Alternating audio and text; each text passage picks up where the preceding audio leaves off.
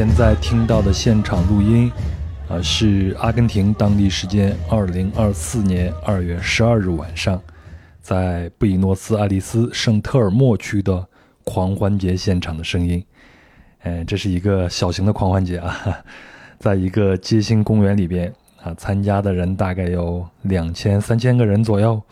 现场非常的热闹，而且有一个特色就是拿那个泡沫互相喷，我就被喷了一身，啊，有打鼓的，有唱歌的，有跳舞的，当然少不了阿根廷的烤肉。那这一天呢，恰逢我们的大年初四，哎，这是我第一次在海外过春节。嗯，也没有什么特别的感受，有热闹的就去凑一下，有寂寞呢就独自享受。嗯，按时间算呢，你听到这期节目应该是大年初十，对吧？那不出十五都是年，给大家拜个晚年，新春快乐。那祝新的一年里随心所欲，多过自己想过的日子。那贝贝和我呢，是从二零二三年的三月份就出门了啊，开始了东南亚的旅行和工作。那八月初到十月初呢，啊，是在北京工作和休息了两个月。那在十月十四号就又出发了，开始了我们拉美的行程，嗯，一直到现在。那现在我们是在布宜诺斯艾利斯啊，我们从世界的最南边，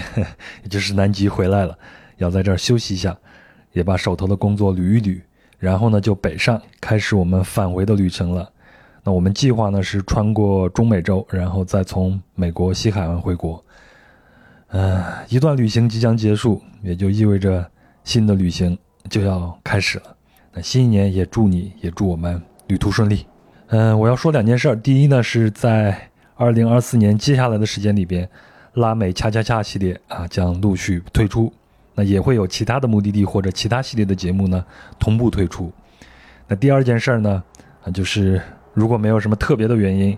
啊壮游者将不再强行周更了。接下来大概的频率会是一个月三期，大概十天一期这样子。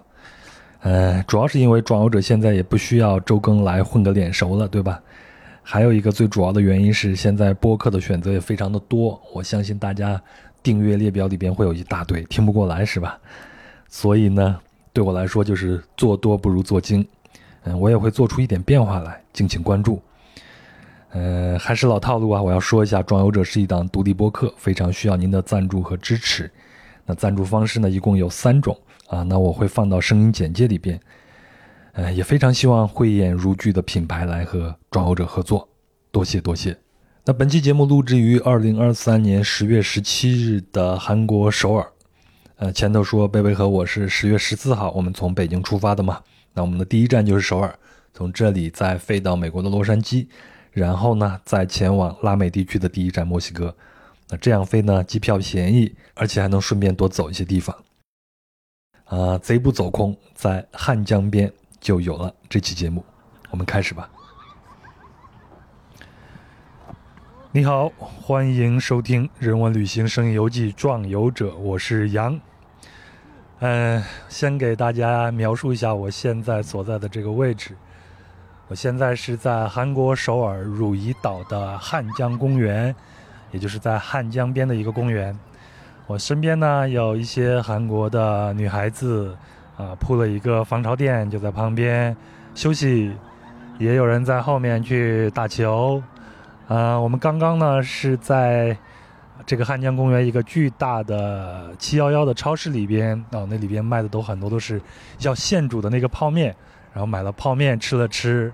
还有一群鸽子吃饱了累了就躺在旁边那个椅子上，不是躺着，趴在旁边旁边的这个椅子上休息。今天呢还是一个非常好的秋日，太阳很暖和，晒得人暖烘烘也懒洋洋的，特别舒适的一天。呃，韩国，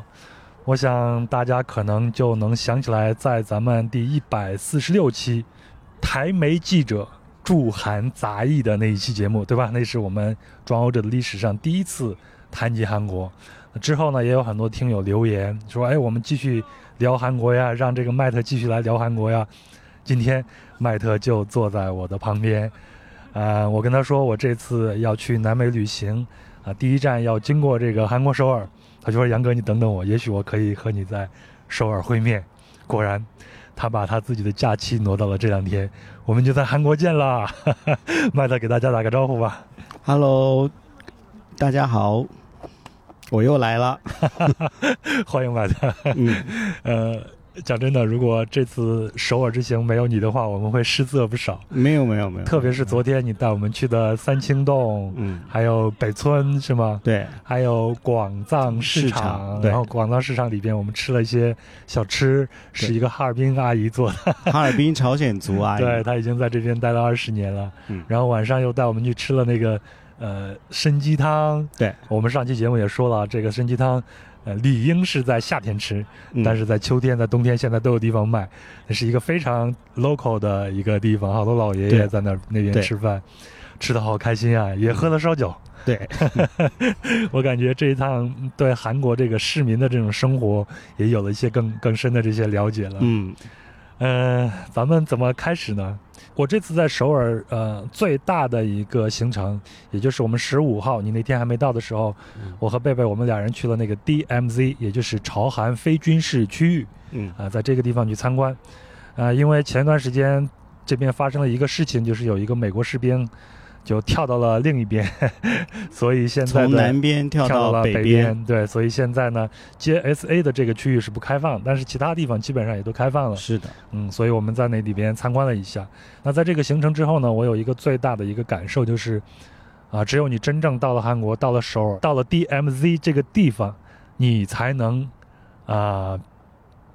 了解到，就是我们看到的韩国人，他们在体育比赛中表现出来那种执拗的一些表现，包括在啊、我们会看到一些关于他们的一些负面的新闻，到底是怎么来的？当然，我们先是从这个方面去去聊，不一定说他们就是全部是负面的。嗯，嗯，我的感觉就是他们时刻处在这个战争的阴云之下。对，就包括现在朝韩战争，我们的导游说，事实上是没有结束的，现在只是一个休战期，因为双方并没有签字说我们结束战争了。并不是一个中战状态，它对它其实是休战状态，对，还是一个休战状态，也就是说战争随时随地都可以爆发。对而我们去的那个 DMZ 离首尔只有六十五公里左右，对，非常非常的近。对，所以呢，这边我能看到所有的这个男男性都要有一个服兵役的这样一个过程，他的脑子里边时时刻刻都想着，可能有一天战争要爆发。对，所以我觉得他们表现出来一些，就是周边国家看到的一些东西，我们在体育比赛里边看到他们那些坚持啊或者执拗的一些表现，我认为都是从这里边来的。对，对昨天你说了一个比喻，我觉得特别的有意思，你再跟大家说一下好吗？我常常跟我的韩国朋友说，韩国人的性格嗯像是一个在父母双方都家暴孩子的家庭里边长大的，嗯就是。呃父母指的就是旁边有很强两个列强，一个是中国，一个是日本。日本对，然后，一九四八年、一九五零年朝鲜战争之后，上面又来一个像表哥又不像表哥的北朝鲜，嗯就是几乎是三个人包围着他，然后还有美国对吗？哦背后还有一个就是大黑手美国，然后再更稍微遥远一点，其实还有俄罗斯的影响。嗯所以对于韩国人来说，其实他们的性格为什么就是看起来那么执拗，或表现出了那么执拗？我觉得具体形容，他很像是一个在就是多数家暴。家庭里长大的孩子，然后长大了之后，其实性格是特别的敏感。对，然后虽然他知道自己想要有有对生活有些期待，希望有一个美好、平和、舒适的未来，可是呢，他永远没有办法摆脱就是这些压力带给他的阴影。对嗯，可以说这就是他的一个童年阴童年阴影。阴影对，对所以他长大以后必然会带到他的一些性格里边，性格上会导致他的行为会有一些在别人看起来会有点不太一样的地方。说极端也好，说扭曲也好，说就是如果他往好的方方面发展，就是他会变得比较性格比较强韧。嗯，但是他如果这个性格往不好的方向发展，他就会变成一个问题儿童。嗯就是就是，我觉得韩国人身上，或是韩国这个社会，他身上有这样子的两面性。对。对，嗯嗯，其实我们在 DMZ 的时候呢，会有很多来自于西方的这些游客嘛。嗯西方的游客会问这个导游很多、呃、比较有意思的一个问题，嗯你你也可以想象他们会对这边这边的这种局势比较关心。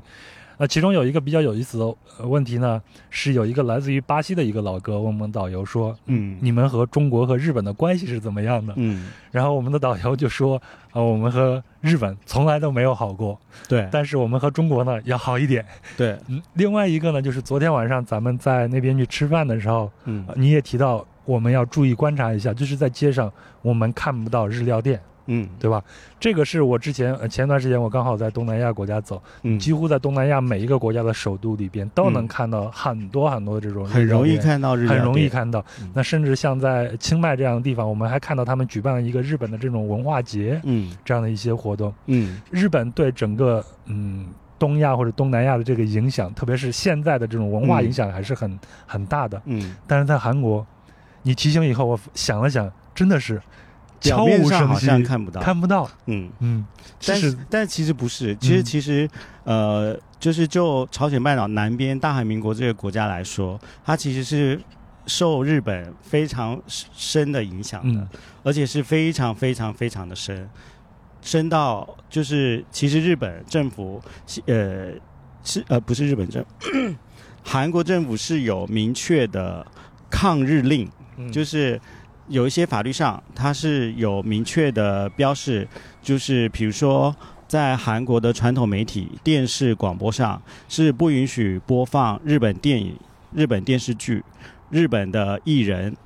包括在日本出道的韩国籍的日本艺人，嗯是不可以去上任何的韩国电视广播节目的通告，就是这个是有明确的法律禁止的。嗯，所以就是说，哦日剧在韩国其实是没有市场的，最起码是在明面上明面上没有，市没有市如。果你把 cable system 打开的话，嗯是在韩国的电视台 KBS、MBC、JTBC 这些传统电视台里边是看不到任何的日剧，啊然后日本电影也不可以，日本的艺人唱歌、表演、演戏。说说书都这些就是说话的表的表演艺术，通通都不可以。嗯嗯。昨天去走过了几个就是有历史、呃意义的一些公园，嗯。那就是韩国独立的那个时候的嗯。一些纪念性的建筑物都在那边，嗯。那段历史都是和这个韩国或者说嗯之前的朝鲜王朝要脱离日本的、嗯要独立是有关系的，是吗？有关系。嗯譬如说，我们昨天经过那个呃，刚刚就是修复好的光化门，嗯就是景福宫的前边，，在景福宫的光化门后面，景福宫的广场，我们是可以直接直跳到那个现在的青瓦台的。但是其实青瓦台的这个建筑的前身其实是朝鲜总督府，朝鲜总督府是日。呃，日战朝鲜时期的那个最高的权力机构，嗯然后在大韩民国成立之后，他们就地就把这个日象征日本殖民权力的机构建筑物全数拆除，然后盖了新的青瓦台，嗯作为那个大韩民国大统领的办公地。然后现在的那个呃尹总统他他又移到那个龙山区去办公了，所以青瓦台现在才开放给那个各国观光客去参观。嗯但是在那个地方，就是景福宫本身，它就是朝鲜国、朝鲜王朝的权力机构。到了日本日战朝鲜的时候，朝呃日本殖民政府为了要踩低朝鲜王朝，又刻意把朝鲜总督府建在景福宫里边，嗯。其实是互相的政治权力的倾轧的一个建筑表现结果，然后一直到现在是青瓦台嗯。这样，嗯，呃，我觉得还是有必要给大家稍微的科普一下朝鲜王朝以及嗯。后面、后面的日据时代的这样一个简短的一个历史。哇，这个说来有点长，嗯。有点复杂，就是我我我慢慢说，嗯。如果说有点长，大家就是不要见怪。就是其实如果往回推的话，大韩民国跟现在朝鲜半岛分裂成两个国家，北边是现在的朝鲜人民民民主主义共和国，嗯南边是大韩民国。但是在这两个国家之前，有长将近长达应该是法理上，法理上应该是呃三十五年，从一九一零到一九四五，二战结束。嗯有三十五年是法理上是日本大日本帝国的占领时期，嗯，其实呃白话说其实就是日本殖民啦。对，那可是，在一九一零年，就是日本是突然来的吗？其实不是，在一九一零之前，一九往回再往回推零五年，一九零五到一九一零年这五年，其实是在韩国历史上叫做大韩帝国时期。大韩帝国是谁创立的？是朝鲜最后一个王，朝鲜的高宗，他在一八九七年的时候换了一个国号，叫大韩帝国。可可是他大韩帝国成立之后，他一直被日那个日本侵扰，其实日本是很想控制他的。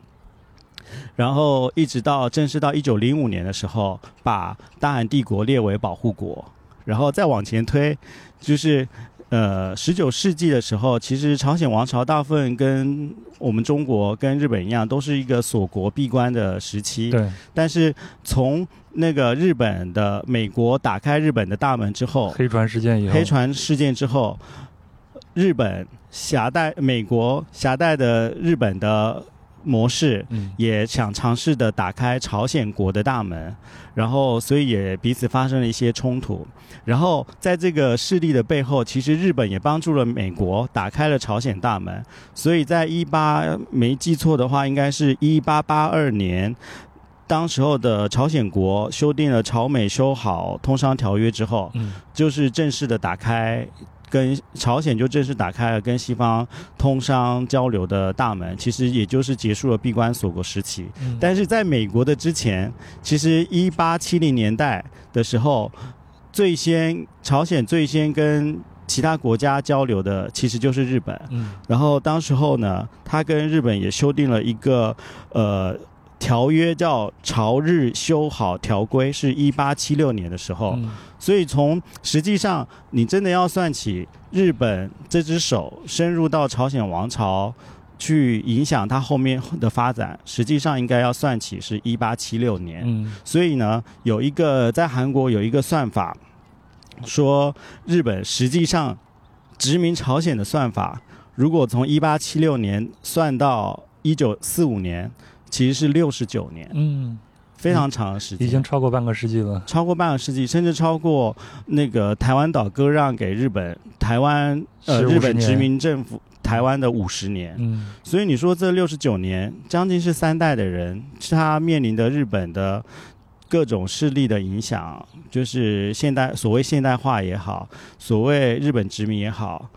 日本人到底给韩国人留下什么，其实是很深刻的。嗯，但是，呃，日本尤其大韩民国一九四八年大韩民国成立之后，他们极力的非常摆非常想摆脱日本殖民的色彩。一九四八年大韩民国李承晚第一任总统开始，其实陆陆续续，比如说具体的一开始的做法就是取消汉字的使用。嗯以前在朝在朝鲜或大韩帝国时期的时候，那时候的文书写呃写作大部分是叫汉砚夹杂，嗯汉就是指汉字。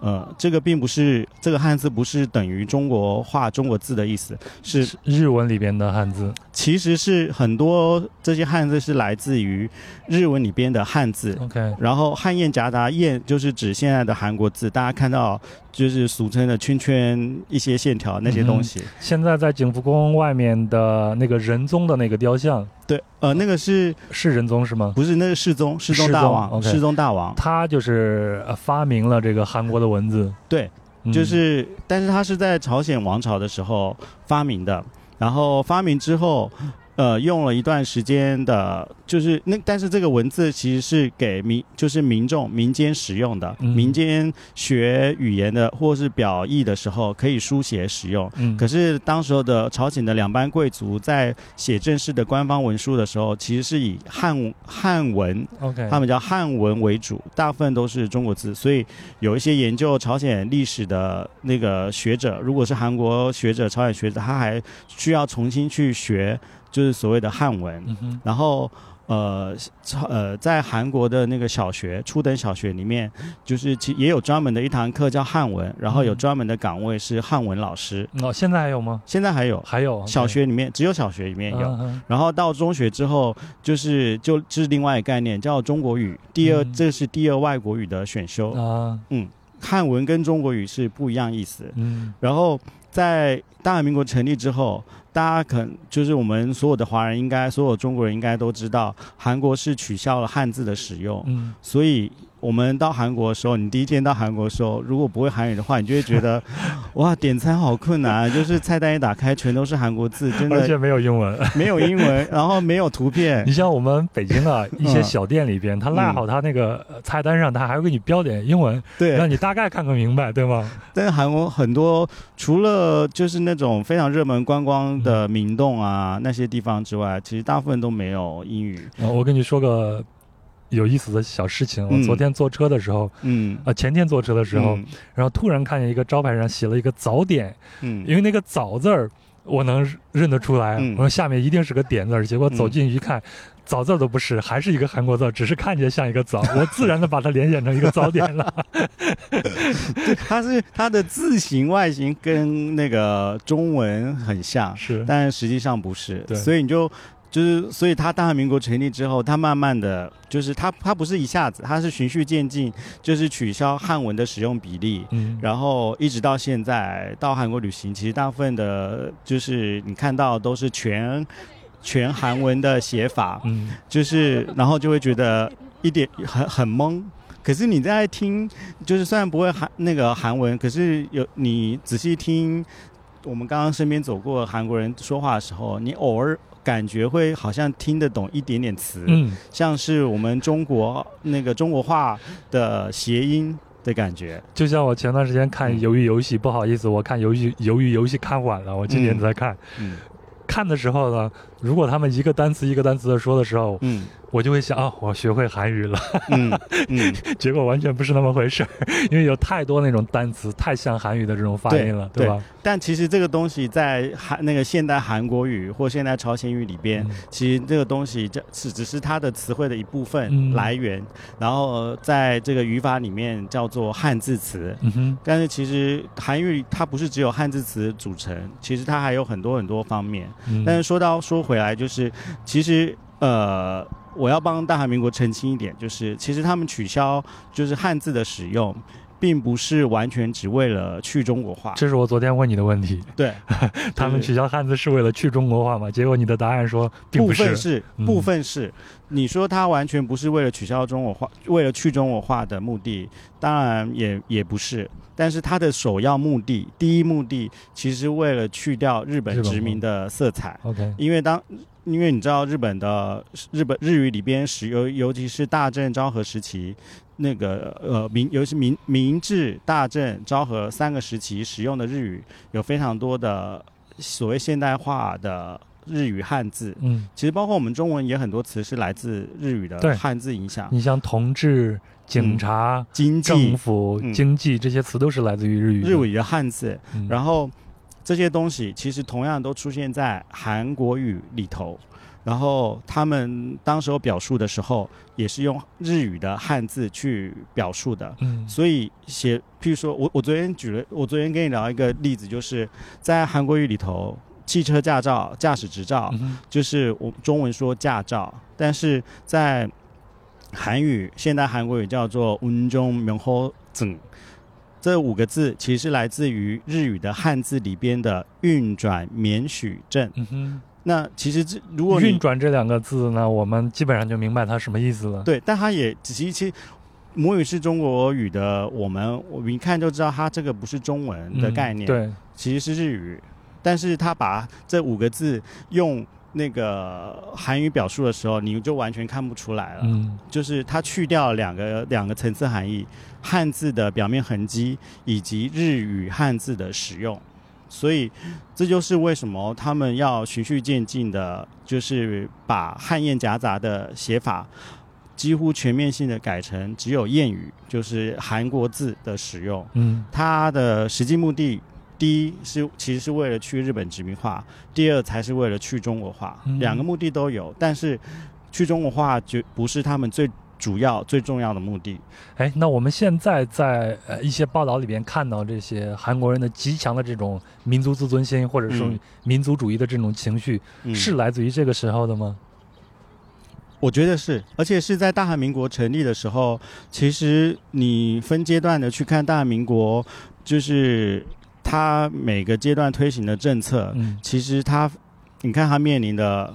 就是中国，然后上面又有北朝鲜，右边是日本，就是。呃，从大韩民国成立，你知道哦？另外，题外话，嗯你知道大韩民国是在这个政府是这个政权在哪里成立的吗？在哪里成立？在我们上海成立的。哦，就是大韩民国这临时政府的遗址是在现在的上海的新天地，就是被辟辟成一个博物馆。嗯，其实这个政权是在海外，在上中国上海成立的，而且它流转了中国内地好几个地方，最后一九四八年的时候才又回到了那个现在的首尔，首尔当时候叫京京城。嗯然后，一九四八年八月十五日，李第一任大统领李承晚正式宣告大韩民国成立。嗯从那一天开始，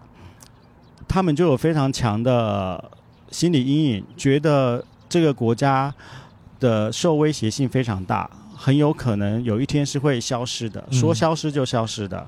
因为前面有那个这也是我去 DMZ 看的时候参观的时候的一个感受啊。是吧？嗯去 DMZ 你才真真的才能够直面到那个战争，所谓战争的恐怖、恐惧，，嗯它是活生生的发生在眼前的，而且它就在你的身边。它就在你身边，就而且就离韩国的第一大城首尔，首都法定首都首尔这么的近，嗯然后，所以你说他们不害怕吗？当然害怕，所以他恐惧吗？当然恐惧，所以在嗯最深层次的那个心理压力是恐惧所引发出来的强悍，是他的保护色。对对对。对，这可能就是因为我以前报道这个体育嘛，嗯。你会看到关于韩国体育的很多的这种负面消息，包括这次亚运会也同样有韩国运动员输球以后很不礼貌的那样的一些表现。对这可能就是你刚才说的一个受过家暴的孩子现在表现出来的一些情绪。哦，亚等等亚运这个是又另外一回事了，对就是亚运是另外一回事。但是就是我可以分享的是，其实一九四八年韩国成大韩民国成立的时候，他们当年就参加了那一年的伦敦奥运，嗯就派队去参加伦敦奥运了。然后他们是呃，当时候就意识到了所谓体育要强国，就是体育要可以拿来锻炼人的身体，嗯强悍身心这个事情，所以他们从大韩民国成立的第一天开始，就非常注重的体育发展。所以，然后当时候叫朝鲜体育会，后来的大韩体育总会，就是现在的韩国的奥委会，就是这个都纳入在他们的大韩民国国策发展里头。OK，就是所以才说，就是他们在国际体育赛事表现出来，就是那种非赢不可，想尽办法，就是是不是也有逃兵役呃，就是想免兵役的这样一种？免兵役是最近了，就是就是那个还那个网球选手全嗯全全纯宇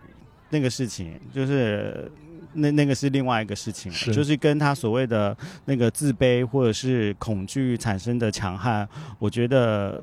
当然有关系，但是现在已经是另外变演变成另外一种需求。嗯，可是大韩民国成立的一九四八年那个时候到五零年代，他们是有非常深刻的恐惧感，觉得这个国家是会说没有就没有的。然后甚至因为三年的韩战，有非常多的男性是战死在那个沙场上、战场上，所以也相对的迫使韩国的女性要撑起一片天，所以你才会觉得啊，韩国的阿朱玛好像很吵，然后很强悍，嗯，就是天不怕地不怕，到处都可以闯。就是这个也跟他们是在一个战火被压迫当中成立自己的国家有关系，嗯。所以就是塑造他们对外强悍，看起来很强悍的一个根源。嗯嗯呃，你前头说你跟你的韩国的朋友说，嗯，他们就像是一个受个受到这种双被双亲家暴家暴过的小孩小孩子一样。嗯，你的韩国朋友是什么样的一个反应呢？他很同意，嗯，非常同意。所以他说，就是这这这个不是只有我一个韩国朋友这样认为，我嗯就是这个形容是我自己发明的，嗯但是我每次拿拿出来跟他们分享的时候，然后他们真的有一种贴身贴贴心的感受。他说：“对对对，韩国真的就很像是一个在家暴中长家庭长大的孩子，嗯但是他而且他现在已经长大成人，然后独立了，他要自己去讨生活。嗯可是这个的同时，他带着阴影长大，但是他又发现两个双亲呢，并没有跟着他一起成长，就是，所以他又要面临新的压力是，他已经长大了，他能够独立自主了，可是双亲不认为他有独立的能力，嗯所以那个双亲的手说双亲的那个链条不肯剪断，嗯所以这也是他新的一个为难，然后也是他现在的处境，嗯，而且再到后来战后大韩民国成立又跟美国有关系，对，后面又又来了一个就是体格更强悍的美国大叔，对，就是像昨天我们说的那个，呃，十九世纪的时候，美国的大使馆已经修在景福宫的前头了，对吧？，呃，现在的现在的还在那个美国驻韩大使馆依然在那里。嗯，占据着就是首尔的精华地段，对，然后而且那一块地是完全属于是美国领地，嗯戒备森严，所以你说他不，现在大韩民国还恐惧吗？恐惧，所以这又是为什么他要维持义务兵役的原因。这是个很奇怪的的现象，很少就是高度资本发资本主义发达发展的国家，可是他还维持着。呃，义务兵役的运行，嗯而且这个役期还不还不算短，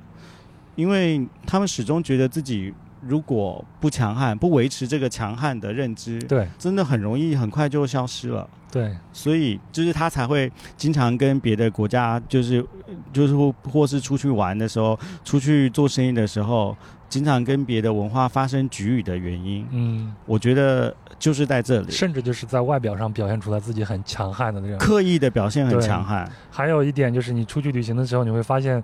但凡是韩国的这韩国的这个旅行者，基本上都是成群结队的。没错，呃，独行侠的相对来说还是比较少的。没错。嗯这这也是上次我们在上一期节目聊到，就是为什么韩国人喜欢抱团，嗯因为这也是跟大韩民国成立之后他们的那个政府的教育有关。嗯他们觉得，他们告诉所有的韩国人，我们一定要团结，我们是韩国，我们现在是韩国，我们现在并不是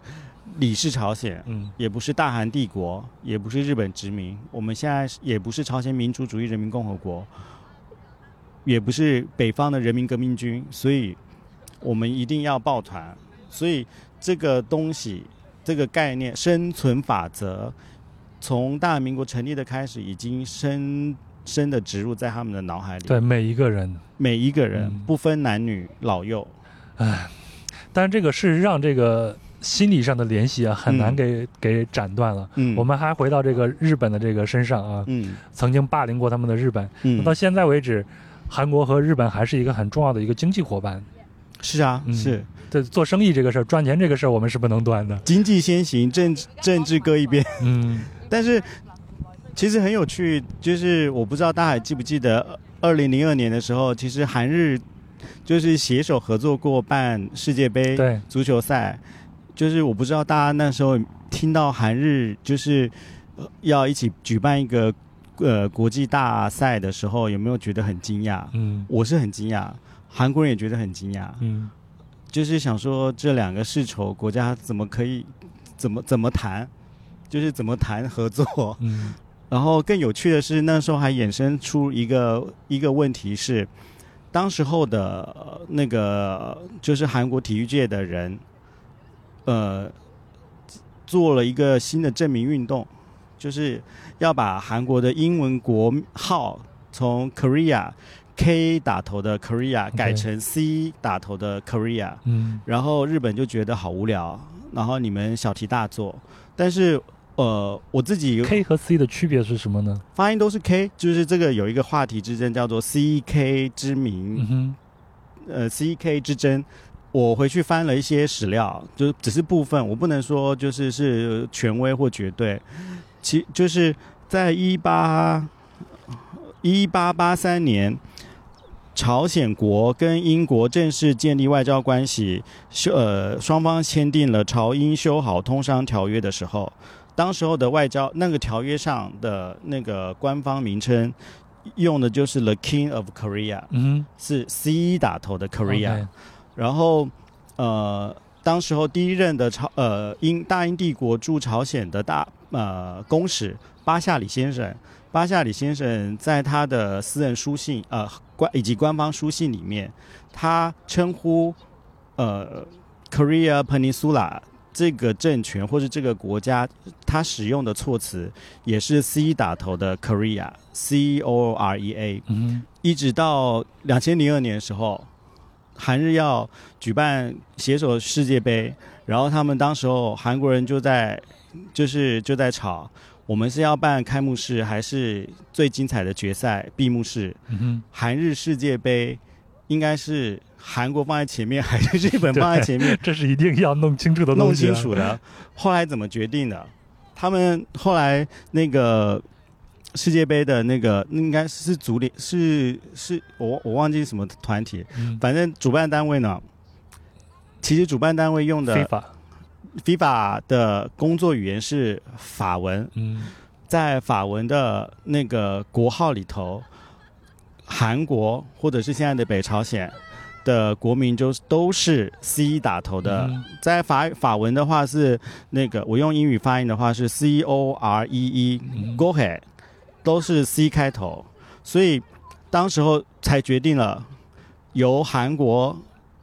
举办开幕式，举办第一场比赛，OK，因为 C 的排序靠前。在 Japan 的 J 的前面，嗯所以日本承办呃最精彩的闭幕式以及决赛，嗯。然后开幕赛跟开幕式是在韩国举办，嗯。是这样子决定而来的。啊，可是有很有一些那个韩国的一些比较极端的民族主义的一些大学教授，到现在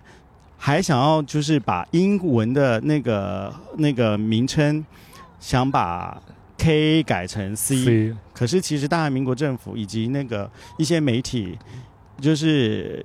韩国国内也在讨论这个事情。其实目前倾向的是不需要，嗯然后不需要的原因是因为，其实在除了是因为改名，这就是改国号。这个工程浩大，要耗费很多钱之外，就像我们要去改一个身份证的名字以后，你的银行卡、也很折你的腾驾照啊，对对对对，什么都要改变。K-pop 就变成 C-pop 了，是吗？就很奇怪。然后如果变成 C C pop 的话，其实，在那个就是我们现在在国际上的就是国家的代称，嗯。其实有最简化到一个单字代称的话，其实，在东亚这个地方。它又面临一个困难，它改成 C 的话，它就会跟中国是同样是 C 打头，是，它又变得它没有性格，又回到就是家暴家庭的问题，所以所以这个小孩子是怎么着都不合适。怎么着，永远就是平衡不了，找不到一个最合适的处理方法。嗯所以目前暂定没改，还是 K 开头嗯，这样。而且当时候那个呃就是在就是就有一些那个极端主义的那个韩国的学者说呢，把 C 改成 K。Korea 这个说法是日本殖民政府就是弄的小动作，嗯可是目前其实实际上去翻资料、翻查找史料出来，就是当然没有办法直接证明，就呃就是日本殖民政府干的，而且，可是你说日本殖民政府他有没有刻意要踩低那个朝鲜政权、朝鲜这个国家的用意？当然有，可是当时候，呃，其实。这个话要说回那个朝鲜高宗朝那个成立大韩帝国的时候，嗯。当时候已经开始注意自己的国家的英文名称要怎么称呼。嗯当时候的朝鲜高宗呢，他其实心仪的名字叫做，因为他国中呃中汉字叫大韩帝国，韩语叫做태한切古，然后他心仪的那个英文的国名是 Daehan D A I H A N，、跟 C 跟 K 都没有关系。嗯而且，其实朝鲜王朝他们还曾经抗议过，我们不叫 C 开头 Korea，也不叫 K 开头 Korea，因为 Korea 这个发音是来自于他们朝鲜征服的前面一个高丽王朝的高丽这个谐音的来由，嗯所以我们他觉朝鲜王朝当时候觉得我们现在是朝鲜，不是高丽，我们应更不应该叫 Korea。不管是 C 还是 K，我们都不喜欢，反而喜欢叫他们。当时候把自己开始跟那个西洋世界就是通商有外交关系之后，当时候的朝鲜王朝希望别人叫他们抽耸，抽耸就是朝朝鲜鲜的韩朝鲜语发音，嗯但是当时候的拼音上是 J 开头，J O S E O N。可是如果他又坚持 J 开头的话，好了，又跟日本 Japan 对，又重名了。所以你说这个国大 这个国家为不为难？好为难啊！光是一个名字他就搞不定，光是一个名字的英文称呼他就搞不定，到底是要叫 C 还是叫 J？而且呃朝鲜呃日本殖民政府把呃一九一零年法理上正式并吞朝鲜之后，他又把大韩帝国这个名称改掉，改回原本的朝鲜，而且把朝鲜两个字用日语的发音 Joseon 是拼音是 C，当时候用的拼音是 C H O S E N，就是朝鲜两个字的日语发音。它是虽然是 C 打头，但是呃，它日本殖民政府是完全弃用了 C 开头的 Korea、嗯。或者是 K 开头的 Korea，所以光是呃光是这个大就是英文的国号到底要怎么叫，他们就搞得好复杂、好麻烦、好啰嗦，所以还是维持现在的 K。而且其实李承晚当时候，李承晚是留学美国，当时候就职第一任的大韩民国大统领的时候，有他有过英语的，向全世界宣告大韩民国成立是有一段英语的演讲。嗯，当时候的书报还有官方文书，其实就是正确的使用了 K 开头的 Korea，嗯是这样。啊，这段历史太精彩了，也太纠结了。然后好复杂，对，可是又好小气的感觉。所以现在就像你昨天说的，呃，他们现在就是让这个日料店都隐藏在这个隐隐秘的这种角落里边。对，大部分就是如果来过韩国旅游，尤其是首尔旅游的话，我不晓得大家有没有就是意识到，就是一楼的黄金店面，就是大部分都不是日料店，我们能看见韩餐，能看见中华料理，料理对吧？对嗯然后但是看不见日料。看不见日料，如果你不提醒我的话，我真是没有观察到这一点。没有意识到，对吧？嗯可是当然主要也是因为现在的日料餐厅，就是它就是一般都是以比较高级的模样展现，嗯所以高级的餐厅它其实也不太方便，就是设在一楼或是那种比较人流传动的一楼店面嗯的那个黄金位置也有关系。可是就是实际上在就是虽然没有明确的明文法令规定说哦，就是如果你是那个房东你你是一楼的房东，你把那个一楼租给做日料店的餐厅，这样是违法。其实也没有，观感上他们大部分不会那样做，也是因为一楼的店面租金比较贵，嗯然后以及如果你如果你实际真的开了一个日料店在一楼黄金店面，人人流传动的话，可能附近的韩国阿朱玛是会有意见，会不高兴的。很不高兴，有可能会很不高兴。嗯虽然可能没没有实际的法律可以制裁你，但是他们会产生不太高兴的情绪，嗯甚至就是类似的事情，在那个上一任大统领文在寅总统任内的时候，当时候跟安倍政权有过一段很不好的，对，就是吵架。那个时候还有短暂的禁令是在韩国的便利店是不可以贩卖日本的啤酒的。啊然后，但是当然现在买得到了，现在已经恢复了。嗯而且在那个之前更好玩是首尔路上随处可见便连锁的便利店嘛，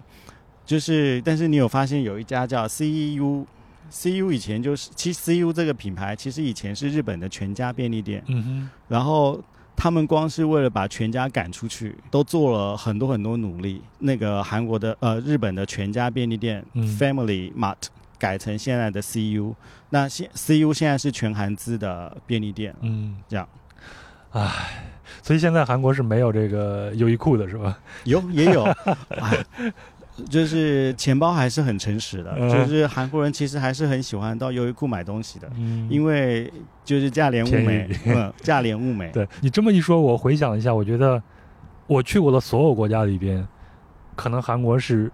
表面上去日本化最彻底的一个地方。而且也是最最明显的一个国度了吧？对，嗯，如果说让我在街上能看到的一点点日本的痕迹，我现在回想，只有那些紫菜包饭。嗯，你说这个就是如果就是那个呃被韩国阿姨听到，可能会也会跟你吵架、哦哦。他们觉得紫菜包饭是我们的，是不是日本的哦？但是有的时候吧，我我自己个人觉得啊，这个嗯食物的实际起源到底是哪里？到底是哪个国度？到底是哪个政权？这嗯可能是另外一种政治游戏。就是其实这个食物只要它能够发扬光大。做生意的能有生那个生意赚，然后对于消费者来说，它它就是好吃，可能更重要吧？是我们昨天在吃饭的时候聊天也说了，这个食物都是在流动的是啊，啊，每到一个地方，大家都会往里边加一些自己的东西进去。它就会流，它这个文食呃饮食文化是流动，而且大家每加入不同文化之后，它就会变形的。嗯，就是其实并没有所谓就是真正的正宗一说。我个人觉得食物并没有所谓正真正的正宗一说，它只是一个商业使用的文案嗯，的概念。我觉得是应该是这样吧。嗯，行，那咱再聊聊韩国的另外一个邻居好吗？呃，前头咱们也聊了他们从 C 到 K 的这样一个转变。嗯那对我这一代人来说，印象比较深的就是我们现在所在的这个首尔，嗯，以前叫做汉城。对比对，如像一九八八年的时候，我们都是称之为是汉城奥运会。嗯嗯，它的改名字是从二零零五年开始的，对吗？嗯，对是真正汉城这个名中文名称，然后改成现在使用的首尔，没事没事。是二零零五年，嗯就是李明博。呃，担任首尔市长任内的时候推动的证明运动，嗯而且是一个就是由官方推行的证明运动。但是，就是实际上这个城市，我们现在所就是大韩民国的法定首都，我们现在中中文称官方使用的语言叫首尔，它一直很长一段时间都叫韩语叫做 Seoul，就是它并没有别的名字，嗯它只有在呃日本殖民朝鲜一九一零的时候正式改了一个名字叫京城。就是北京的京，城市的城，嗯叫京城。所以如果开车在韩国开车的话，如果是搭 KTS，就是你有时候会看到什么京府线，然后金鸡道。呃，其实不是金是除了指金鸡道之外，它指的是京城到釜山。OK，那韩国现在还保留这个用词，嗯那你我觉得这个也很奇怪，就是你又保留的日本殖民的用词京城，为什么不改成别的名词呢？嗯就是首尔到釜山还是沿用京津，就是京釜线这样的简称，嗯然后为什么呢？其实原因是因为首尔这个城市并没有名字，首首尔的英文虽然叫 Seoul，S E O U L，嗯而且是在十九世纪的时候，呃，西方国家，尤其是英美两个英语使用的国家，跟他建立外交正式的外交关系之后，他们使用的当时候的使用这个城市的称呼就是 Seoul。S E O U L，一直到现在，英语世界都没有改过。嗯哼但是为什么叫搜五？其实搜五并不是一个正式的城市的名称，它是指的是搜就是那个首先首要首的语义，，OK，它不是直译，不是不是直译那个中文的首，也不是，它是翻译过来的话就是第一最前面的物呢，其实指的是城郭、城墙，然后一个或是邑，一个口，一个巴西的巴。就是这样子的概念，简单说，白话说，你就把它当就是理解成墙，第一座由墙围出来的一个区域。如果要呃非常明确的解释它的话，这 s o 是这个意思，它并不是这个城市的名字。嗯，它真正当时候朝鲜时代，就是它这个中这个城市的有一个官方中文名字是叫汉城，没错，而且它是在汉城这个名字是从什么时候开始的呢？呃一一三九五年朝鲜太祖四年的时候，OK，然后就把那个高丽时期，这个是地方叫汉阳，嗯。汉阳这个名字改成了汉城，嗯。然后一直沿用到，就是他改成他自己的官方中文名字，嗯，超过百年以好几百年以上了。对，我觉得这也是跟那个国一个国家的就是力量强弱有关系。当他就是其实还很积弱的时候，他根本没有心力或者是余力去在意自己这个的国家的到底在别的语言体系里头叫做什么呃译名。嗯然后，尤其他跟中国的关系，跟中文世界的关系，就是这么的深刻，嗯所以我觉得他并没有去，就是没有以前没有那个心思去去操作这个事情。但是当二零零五年那个时候，李明博当首尔市长，其实大民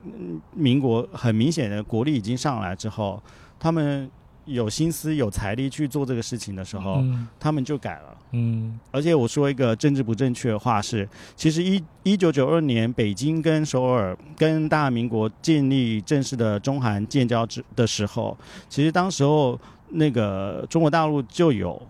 学者其实是向中官方提议，就是我们要明确那个搜武嗯。的官方的城市名字的，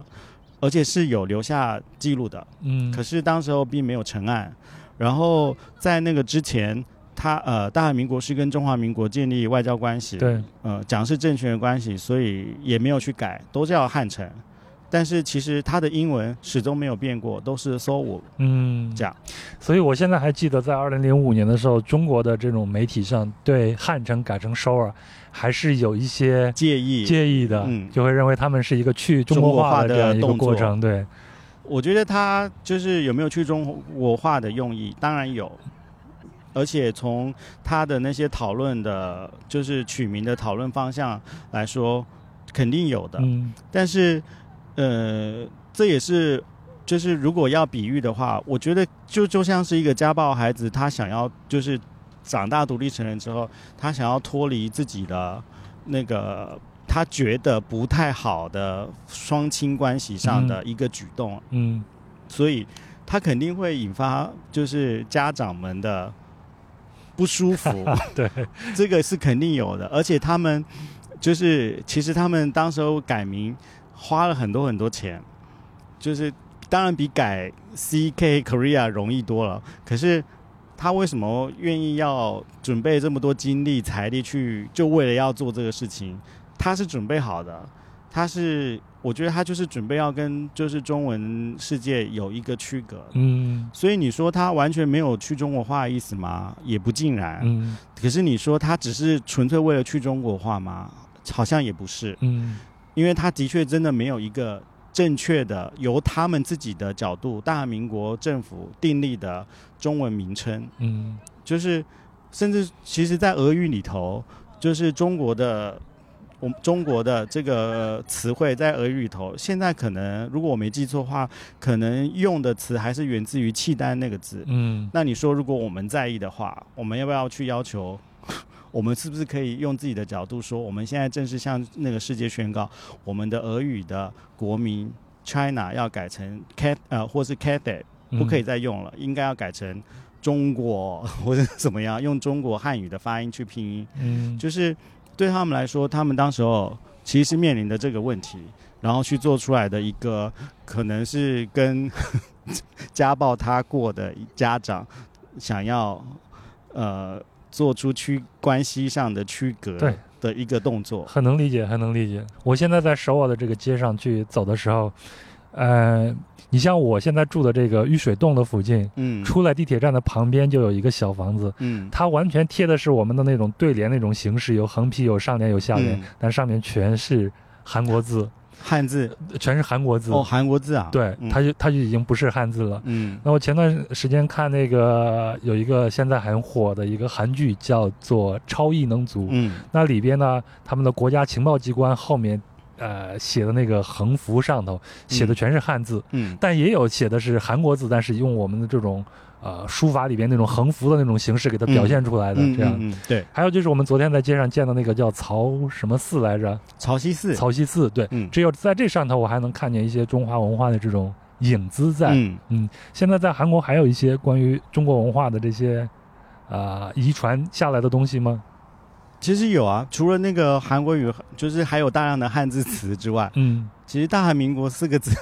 就是我这个说“黑暗民国。黑暗民国，对，黑暗民国。二，零零三年的时候，我去参加那个呃亚洲男篮世锦呃亚锦赛嗯。的时候，在哈尔滨，嗯。然后有很多很多的这个韩国的小伙子去加油，嗯。我们就全场大喊这四个字儿，听天起来韩民国就跟汉语差不太多。就是它，因为它就是在韩国语的语法里面，它是被归类为汉字词。嗯但是你说它是中文吗？其实也不是，它只是它它只是刚好这个选用的汉字是跟我们的中文是相通的，我们的是中文世界也能够理解它这个就是写成汉字时候的表意是什么意思。嗯但是你说它要百分之一百等于中文，好像其实也不是。嗯。嗯另外一个很有意思的，也是昨天你告诉我的，就是韩国人的这个名字里边，嗯在韩文它那个字母吧，嗯，它其实是只有音没有义的。对如果他的家长给他这个，呃，这个音对给他一个汉语的这个字相对应上的话，对，呃，他才有一个我们看起来有意义的一个名字，但事实上并没有什么意义。对嗯，就是呃，韩文现在使用其实是音符，嗯。它并不是像中文，它是呃各种什么会议、形声、转注、假借，对，就是演变过来的一个一个文字，嗯，它是我们每个带有意义的。字都是有意义的，有意义的。然后音音跟字其实是两个东西，是分开的。嗯，但是韩语的话，它其实就是音符，就是你能看，你看到这个，你你掌握了韩语的拼音法则，你看到这些韩文字，你自然就能够拼出来。虽然你可能不知道这是什么意思，嗯尤其是看到韩国人或是朝鲜人的名字的时候。嗯，所以，如就像你那个你刚刚说的那个现在最当红的那个韩剧《Moving》里面，嗯那个飞天小胖，他的那个名字叫彭寿，可是我们看的其实哦，那个 在那个那个 Disney Plus，就是它官方发行的那个中文版，嗯，它是在台湾市场才有嘛。台湾是那个官方中文版里面的那个翻译的那个名字，跟我们在大陆看到那个名字、哦、不一样是吗？选用的汉字是不一样的。啊，不一样的原因是因为，因为导演好像也没有说他到底彭寿到底选用的汉字是什么，嗯所以就根据当时候翻译的人可能他的习惯或者是那个其他的发行商业考量。想强加给他一个什么意义，我就可以或选或者是这个发音，可能大部分的韩国、朝鲜人他选对应的汉字是什么？嗯可能选的一个比较多人就是使用的汉字。可是如果有就是这个韩国人或朝鲜人，他就是这个名字，爸妈或是家长给他取名字的时候，没有给他明确的汉字的话，他真的没有汉字。嗯虽然大家可能都听闻过韩国人的身份上，就是韩文的名字后面会括弧有一个汉字名字之外，其实也很多人没有的，尤其是战后的女性，甚至到九零后，都有一些女性是没有对应汉字的，嗯，她真的没有。就是这这当然是另外一种父权的问题了，就是表现在就是家里生女儿的时候，就给她一个韩文名字，可能就是发音上的就是好听或习惯，但是没有没有很用心的选定一个汉字给她。啊然后，所以啊，比如说像那个那个我没记错的话，那个韩国现在很知名的那个呃搞笑女艺人叫朴娜莱吧，就是朴娜莱他其实他说他爸小时候是没有给他汉字的名字的，然后是他出道，他现在成名了之后，他自己取的叫娜来，嗯哼，然后娜莱两个字也很难写，就是也有这样子的，就是名字的变化，嗯，嗯。所以他他要再给自己找一个汉字的名字对应上，是出于一种什么样的需求呢？是他个人的发展，就像是一个 icon 一样，就是就是这个名字我不会跟别人重复，OK，就然后像我们中国的艺人会给自己起一个英文名字，大概就这样的一个类比吧。类似或者是取一个就是跟别人绝对不会重复，这个名字就是只能代表我，像是一个嗯。商标一样。然后因为中文字写出来的汉能汉字的选择肯定多过哦，于、要多对。于那个韩国语的字嘛，，OK，所以他就会对应你要去找一个他自己啊，就是这个不是强迫的，就是他自己就找了一个啊，自己选的一个汉字，嗯。然后可能也是呃，我听那个朴娜莱他自己在节目里面说，他觉得这个是给自己的一个礼物，嗯。就是我给自己了有一个明确的那个汉字对应的名字，嗯，这。样，所以像韩孝周，我喜欢的韩孝周姐姐啊，嗯。呃她这中间这个孝等一下，等一下，她是姐姐吗？对你而言，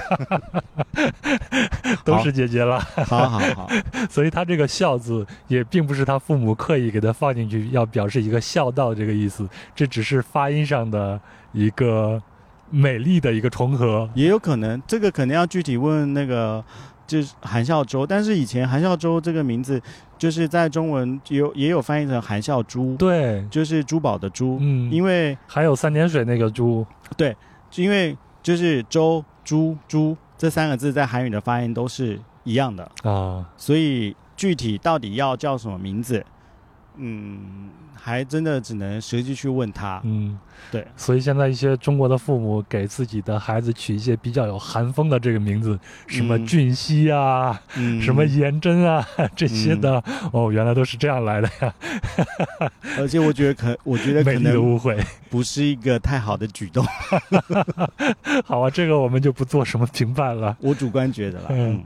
嗯，呃，另外现在在韩国还会有一些呃地名，比如像什么湖南呀、江南呀嗯这样的一些称称呼，对吗？对就是但是就是湖南，呃，在韩国的地图如果打开的话，或是你在韩国开车，你会看到就是有一个词叫湖南地方，或者是。呃，然后或者是首尔的有一个区，然后最有名叫江南区，嗯就是刚那个那个那首歌的那个江南，然后呃，或者是呃还有岭南，就是但是这个韩国的湖南跟岭南其实跟广东的和湖南都不一样。岭南跟湖南省其实是没有关系的。其实湖南它不是一个官方名称，它嗯是一个朝鲜时代就延续下来的俗称，它指的是现在的全罗南北道全境。啊，然后当时候的就是民间的说法，就是会叫这些地方叫呃湖南地方湖南基榜。就是，然后这个湖其实是地理上的一个说法，嗯它是呃指辟谷低湖以南的地方，所以叫湖南这样。然后现在对应的就是全罗南北道全境，嗯，所以全罗南北道的最大城市光州，还有一个学校叫湖南大学。哦，但是跟湖南大学在长沙的湖南大学是没有任何关联的。嗯然后还有另外词是岭南，岭南跟广东也没关系，就是它是指现在的庆尚南北道全境，嗯它也是朝鲜时代延续下来的一个民间的称呼方法，也不是官方的，从来都不是官方的。嗯它是指鸟岭以南的地方，然后所以它叫岭南，就是实际跟广东的岭南一点关联都没有。但是它这样的取名是源自于哪里？我觉得也是跟语言习惯有关系。但是这个语言习惯，你说它不受中文影响，那是说不过去，嗯不可能。但是表面上的字义，其实跟就是湖南、跟岭南、跟江那个江南是完全是不同的意思了。就跟有时候你看那个日本的电视新闻或者气象的时候，你也会看到中国地方。嗯其实日语的中国地方，它也不是指的我们中国，它指的是他们日本国的中部的地方的意思。嗯所以我觉得有时候就是我作为一个就是 横跨在中文世界、韩语世界跟日语世界的一个台湾人，然后每次看到这些词的时候。我自己是觉得很有趣，嗯你可以可以能，就是而且从这些语言上的是那个措辞习惯，多多少少能够看，就是领会到一些三地或是三个语言的文化的交流情形。对。对，嗯，所以嗯现在我要跟大家说一下、m a t t 其实小时候的母语是日语，可以这样说吧？嗯，就是生平第一个接触的语言其实是日语。对，因为你嗯。的爷爷是讲他们是，他是在我爷爷是在日本，呃，日本殖民台湾的时候，日台湾叫做日治时期嗯或日战时期的出生的，所以嗯，爷爷他使用的就是比较惯常使用的就是日语，嗯，所以小时候我是跟他一起住，然后就是在丫丫学语的时候是爷爷先跟我说话的，这样，所以嗯，可以说这是你的一个就是第第一一个语言对，对，嗯，，哎，可以。我想问，你一个小问题啊，嗯。之前也没有问过你。当你有这样的能力，在又懂韩语，又懂日语，又懂这个中文，甚至还可以讲闽南话、讲广广东话、话。讲上海话，嗯。你在这中间去生活，嗯然后你看到周边的这些这几个国家的人，其实嗯并没有特别大的意愿去了解对方的时候，嗯，你会是一种什么样的？我很难过啊，我很难过啊，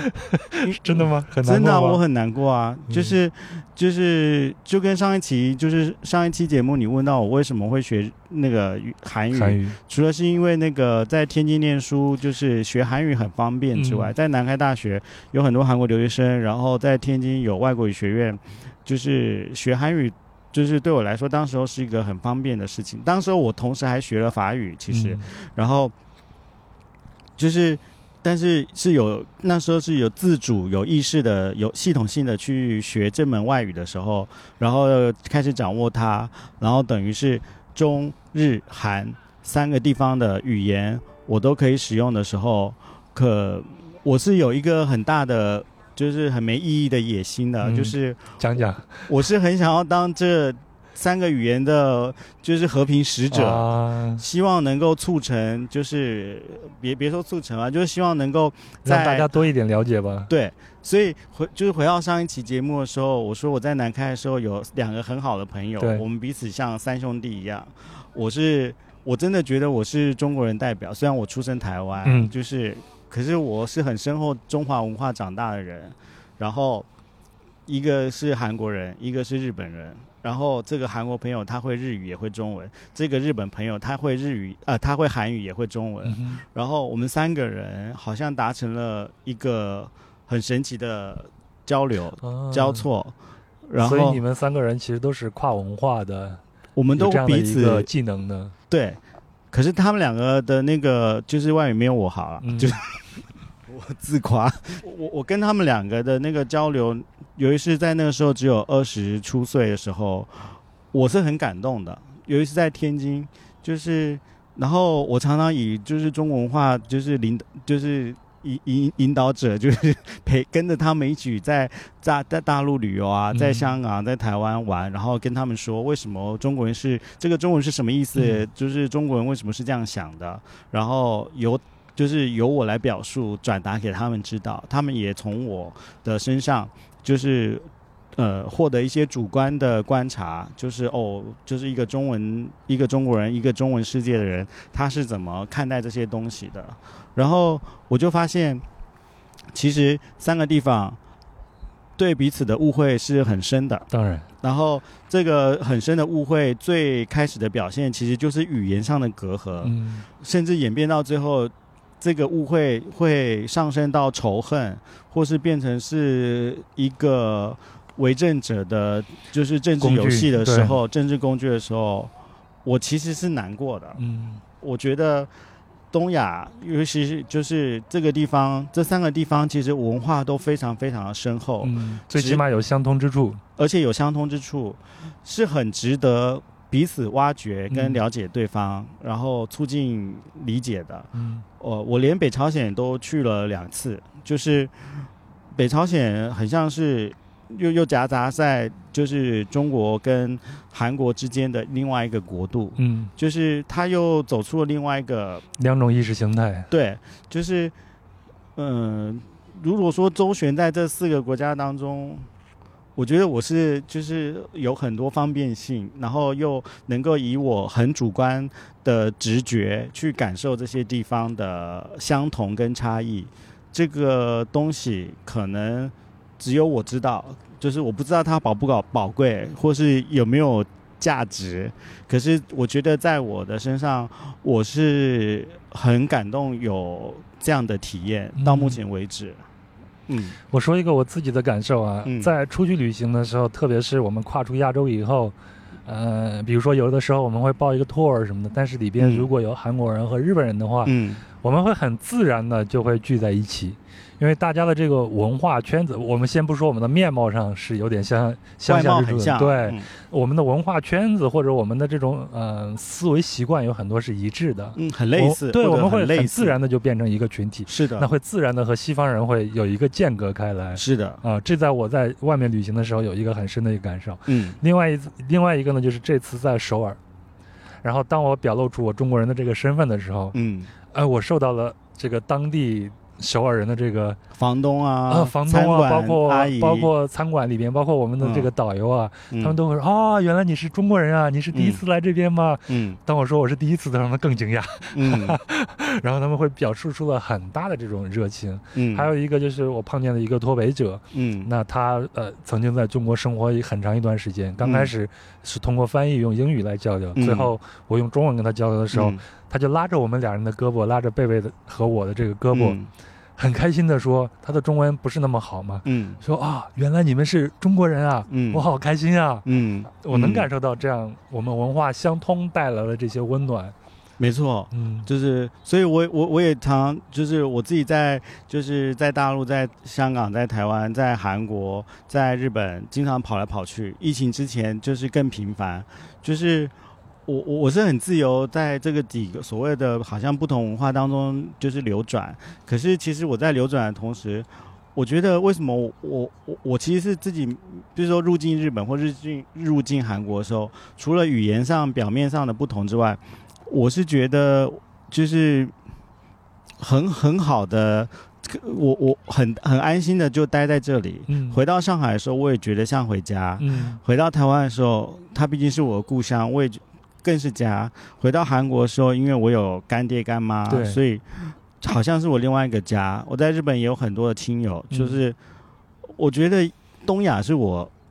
如如果要想要问我一个 identity 的话，嗯我我会跟别人说我是东亚人。我我以前我去欧洲、去美国旅旅行的时候，就是别人问我就是啊有呃你是 A B C 吗？我说不是，我是东亚洲人，嗯我是东亚来的，我是 East Asia person，或是 East East Asian，、嗯就是我喜欢这样说，因为我觉得我身上都有这些地方的因子。对，嗯，总之就是多一份理解，然后我们就多一份友谊，少一份纷争，对，世界就会变得更美好一些。但是说起来很难，说起来很容易，但是做起来真的很难很难。啊！希望我们的这个节目能够给大家带来一些什么吧，多一份理嗯解。希望。啊，嗯好，那咱们接下来一个话题就是韩国的开放和保守啊。我记得之前在节目里边也聊过，就是我去古巴旅行的时候，呃，韩剧嘛，当地的古巴的老百姓也能看到韩剧，嗯。但是我的那个房东的儿子就跟我说，他不喜欢韩剧，因为嗯。韩剧可能演到第十集，男女主角谈恋爱谈了十集还没有接吻呢。嗯。这在拉丁美洲是不可能的事情，对对对对对对，但是呃，现实上我们有前段时间这个、呃、Black Pink，嗯，它里边的那个 Lisa 对吗？嗯。虽然她是一个泰国人，对。呃，但是她去跳这个疯马秀，对，包括 Black Black Pink 他们穿的这种服装啊什么的，嗯。看起来还都是很很开放的。对，嗯，为什么这个话题会成为我们今天要聊的一个话题呢？因为我我在韩国，虽然我现在不住在韩国，但是在韩国生活这些之前生活那些年，然后来以及在现在在韩国来去去，我发现韩国人身上有很多矛盾点，嗯就比如说，呃，比如说韩国第一个那个戛纳影后全度妍，嗯她在韩国影坛是一个非常非常重要的人物哦。她的名字就是其实应该就是用那个全度冲都勇他自己说的话，他的。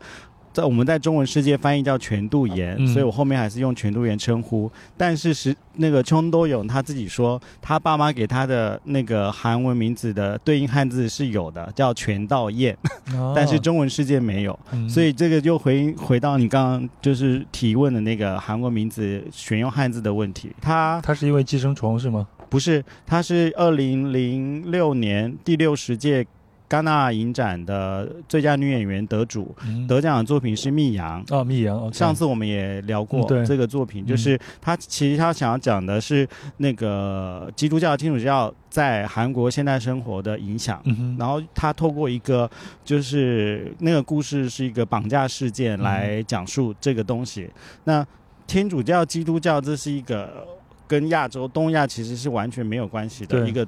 外来宗教。嗯，只有在东南亚受殖民的影响才会菲律有这样对，宾什么的，但是他战后有因为那个美国的，因为日本跟美国的关系，所以那以以及呃，当然朝鲜末期的朝鲜时代的时候，就有天主教的传教士自己偷偷进来传教，然后当时也发生朝鲜朝廷也发生多很多教案，就是他们面对这些外来的东西的时候，从朝鲜时期就有很多的嗯不理解，或者是一开始就是抵触，就是但是他的那个抵触并不是为了保，不完全是为了保护自己，就是韩国人在面对外来的东西的时候，其实是或是他没有接触过的东西的时候，他其实是很保守的，但是他的这个保守，在其其他，譬如说。呃，他们又很喜欢，现在韩国人又很喜欢世界到处往外跑，嗯到处闯荡，做生意也好，自助旅行也，好，对，你你要到南美去，甚至到就是很偏远的那个都能看见都能看到韩韩国人的身影，甚至在当地开这种呃做生意啊，什么都有他们。韩韩超嗯。啊、韩国餐厅，甚至在那个美伊打仗，美国跟伊拉克打仗的时候，有也有韩国的那个军人部队随着美军去，嗯，然后也更有韩国的传教士在伊拉克当地传教。今年有两部电影都是表现的这样的一些事情，就是韩国民众在、嗯一个是黎巴嫩，一个是在伊拉克，嗯，然后被绑架以后，韩国的外交人员去怎么去营救他们的这些。没，错，这就是他们我在在我的主观观察里面，他们有另外一种大胆，嗯，但是他们身上又有另外一种保守性，就是就那个韩国的，就是目前排名第一顺位的那个女演员全度妍来说，嗯她呢在一九九九年的时候有一个。呃那个非常那个大胆的尺度，尺度比《色戒》还要大的一个文艺片，叫《快乐到死》。然后在那个里面，在这个作品里面，她展现了一个完全是大女主戏的一个女演员的掌控力嗯以及表现力，获得了非常多的好彩，然后也奠定奠定了她在韩国影坛的地位。可是，在这个作品之前，她大部分演出的都是一些呃比较简单的文艺片，甚至是在电视剧里面的第二女主角或是嗯女配角。可是，在这个当时候他推出《快乐到死》这个影片的时候，韩国影坛是对他就是与之，就是民民众非成人观众对他是非常接受，嗯觉得就是很终于韩国的影坛出现一个。呃，非常有女性话语权，掌握自己女性话语权的演员而且敢于运用自己的身体去演戏，嗯他们不觉得这是一个牺牲。嗯，在东亚文化里边，这其实是一个大逆不道的一个事情。对。传统文化啊，对，嗯。但是在当时候，他韩国影坛是对他是竖起大拇指，非常的钦佩的，嗯觉得他终于走出一个在韩国影坛经常是男演员掌控，然后大部分都是大男主戏的一个叙事主主线。韩国是一个父权文化很严重的一个国度，嗯加上韩国又是一个父权父长父长文化很根基很深的一个国度的时候，全度妍的那个作品好像替这个事情。呃，替这个社会丢了一个震撼弹，然后有了不同的讨论跟影响，所以以至于到后来，《色戒》零八年在零零八年在韩国那个上映的时候，大部分的韩国民众都对于汤唯的表演非常的钦佩，嗯觉得他，而且觉得他非常幸运，遇到一个非常好的导演跟作品的机会，能够展现自己的演技，嗯，是一个真的是一个艺术家，就是所以汤唯在韩国的被接受度是很高的，很高，而且人气非常高。嗯全度妍像全度妍跟汤唯在韩国的影坛以及在民观影民众的心里，其实是像女神一样崇高的地位。嗯，就是这个东西不是因为他们选择用身体去演戏，接受大尺度的那些镜头表演而来，而是因为他们在韩国人的成人成熟的观众眼里，他们是这这就是你你一个女演员，如果你在一个非常好的电影作品里头露点也好，呃，或者是有其他很不一样的表达，像 Lisa，嗯，就是她呃去跳疯马秀。就是类似这样的事情，嗯，大部分的韩国民众其实是，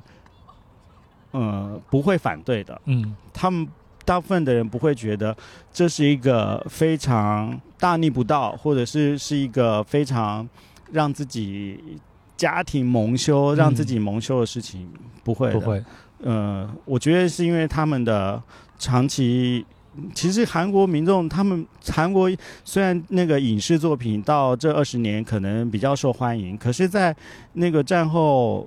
包括北朝鲜，其实都有非常强的那个电影影视的制作的环境跟大量的作品，只是因为它语言是韩语、朝鲜语，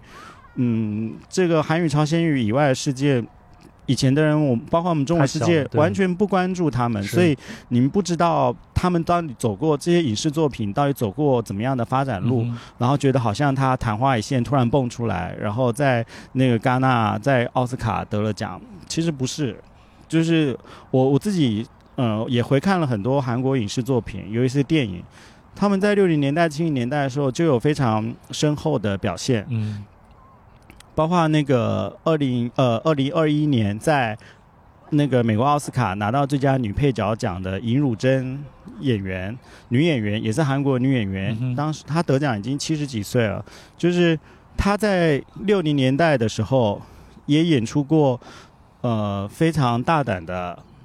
艺术电影，嗯，就是当时候在韩国虽然有一些讨论，可是她并没有因此好像。被全面封杀，觉得这是一个大逆不道的事情。可是六零年代那个时候，对尹汝贞的一些，就是这些很很大胆的表现，是因为父权当时还是很浓厚的父权社会的关系，所以是有一些呃攻击性。但是整个影坛并没有去否定他。然后我觉得这是在韩国人保守表保守观念下的一个很奇妙的。开放性思维，嗯，就是好像跟我们华人，我觉得有点不太一样，甚至跟日本也不太一样。哎，那我们说的这是他们在这种影视作品里边，他们会啊比较开放的这一面。对，那他们相对来说矛盾的一点，对应的是什么呢？比如说全度妍哈，同样是全度妍，他他可以在电影作品里面就是大尺度演出，而且不止一次两次，好几次。可是他有一次，全度人有一次在参加一个颁奖礼走红毯的时候，那个晚礼服有一个不小心的动作，让他的那个胸部就是露了出来。OK，这件事情，民众是挞伐他，就是或者是他甚至是挞伐那个摄影记者，嗯，就是挞伐主办方不应该让这个事情发生，哦，不应该让他曝光出来。对，OK，因为那个场合是一个。隆重的颁奖礼，嗯，并不是一个电呃拍摄电影的艺术作品场景，嗯，所以我觉得民韩国民众很成熟，就是理智的民众是很分得清这些东西的区别，就是对待同样一个演员，他在不同场景发生上那个身体上裸露，可是他们对待的态度是很不一样的。嗯，甚至就是在现在，你看可以在韩国看到很多混血儿，然后是或者甚至是韩国女性嫁给美国人组成家庭，生出来混血儿，韩美的混血儿这样的情形。可是，在在战后五零六零年代那个时候，就就有驻韩美军，其实有一些当时候并不是没有混血儿，而是是有混血儿的。可是那个时候。大部分的韩国社会会会觉得，呃，很难去接纳这样的一个混血儿的小孩。嗯，而且他们这个东西，因为这个东西又跟，就是我们大韩民国要团结这个事情，这个想法跟这个国家发展方向，好像又不一样。嗯，所以当时候其实有一些就是社会阶层比较低的韩国女性，她可能是在美国驻韩美军的军区附近的酒吧驻唱，嗯。然后因此而认识了一些大美国大兵，嗯，然后呃，就是有些有结婚，有些没有结婚，但是他们很多因此生下那个韩美混血小孩，很多当时候是受到整个社会的排挤，OK，嗯。然后有一些这样的韩国女性，她本身就已经在韩国社会比较低下，又因为就是生了那个韩混血儿，她要因此移民到美国去，或是离开韩国这个国度，嗯大部分的地方都容纳不了她。但现在当然这个风气不太会有了，可是，在那个时候是非常非常保守的，嗯，就是对于光是混血这个事情，他们都要讨论很久，甚至要排斥很久。嗯他接受这个事情的适应期非常非常的长，甚至一直到现在，甚至有些更保守的韩国阿姨都会觉得，你为什么要嫁给一个美国人？嗯你为是因为韩国人没有人吗？或者是你为什么要刻意找一个就是西洋人？韩语的那个措辞叫西洋人结婚生那个混血的小孩，为什么呢？所以，他你看很多的韩国，他们到美国、到法国的移民，其实很多他们还是跟韩国社区住在一起。嗯大部分呃单身的赴任、单身移民的人，可能可能大部分最后选择的结婚对象，其实也大部分是韩国人，而不会是其他国度的人。嗯这是韩国身上发展，韩国社会发展到现在，它有很多外外在的那个大胆追求，可是内在又有很多跟这个开放很不一样的保守。嗯，嗯我昨天还在街上特意观察了一下啊，在街上我们还是呃能看到很多这个西方的男士，嗯然后身边他可能是一个韩裔的一个女士，嗯这样的这种结合。嗯昨天在街上我只见到一个嗯啊、韩裔的男士，我我看嗯那个长相应该是韩裔男士，嗯身边是一个西方的姑娘，俩人手牵手嗯这样去走。嗯。嗯但是就是我我觉得，真的在上海或是在台湾、在香港，其实就是，呃，你跟所谓西洋人就是交往或者是结婚，很正常的一件事情。没有觉得是奇怪的，嗯没有觉或是没有不会向他们投入异样眼光。但是在韩国现在多多少少还是有，甚至嗯他也体会在我们昨天就是聊到，就是你在韩国的所有的街上，你你不太会看到韩国餐厅，韩国餐厅突然出现一个哦印度餐厅，对对对对，突然出现一个意大利餐厅啊什孟加拉么的，对餐厅。嗯，如果在韩国人的街区里面，然后大部分都是韩国食堂，是，家庭食堂也好，高级食堂也好，然后突然穿插了一个异国料理，他们会觉得好奇怪，嗯然后会觉得是会投样投出异样眼光。你你为什么在这边做巴基斯坦餐厅啊？这里有印度人吗？嗯没有啊。你为什么不去梨泰院开啊？因为梨泰院那边大部分都是那个驻外使馆跟嗯异国料、各种各样异国料理异国文化的一块飞地。一对一一种类似像租界一样的地方，但是当然韩国人可以去啊，就是，可是你很少在就是韩国街区的地方看到，甚至、然后呃首尔的那个也有日本人聚集的地方是二村洞，在也在汉我们我们现在的对岸的那个那个地方，嗯。二村洞那边是传统韩在韩日本人的社区，那边才有日本超市，然后才有比较多的日本家庭食堂，嗯。其他地方不太可常见。嗯。这是他们很，我觉得他们很保守的地方，甚至甚至有一些韩国朋友，他们到台湾去玩，然后到那个大陆去玩的时候。我们的中华文化饮食就是丰富多彩，就是很多就是很神奇，对他们来说超级多的神奇食物，就是。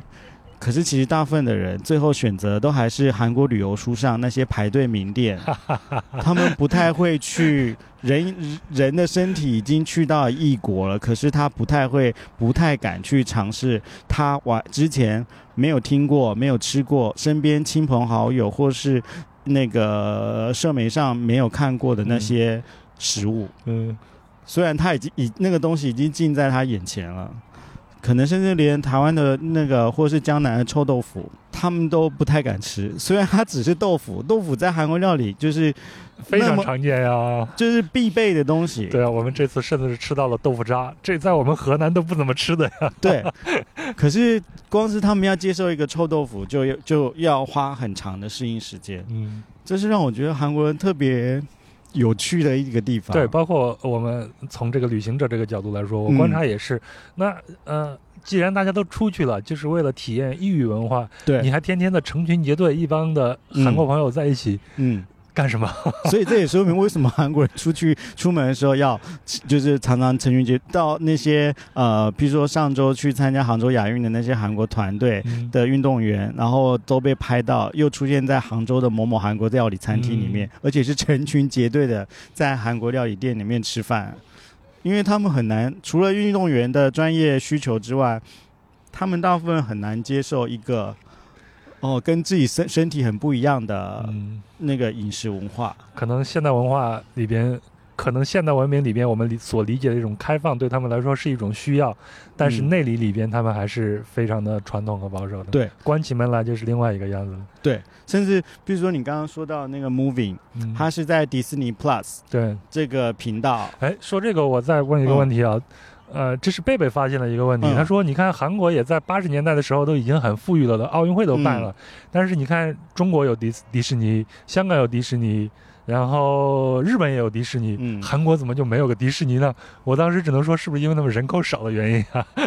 那香港更少啊。虽然香港呢背后是背靠大陆，嗯就是市场很大，可是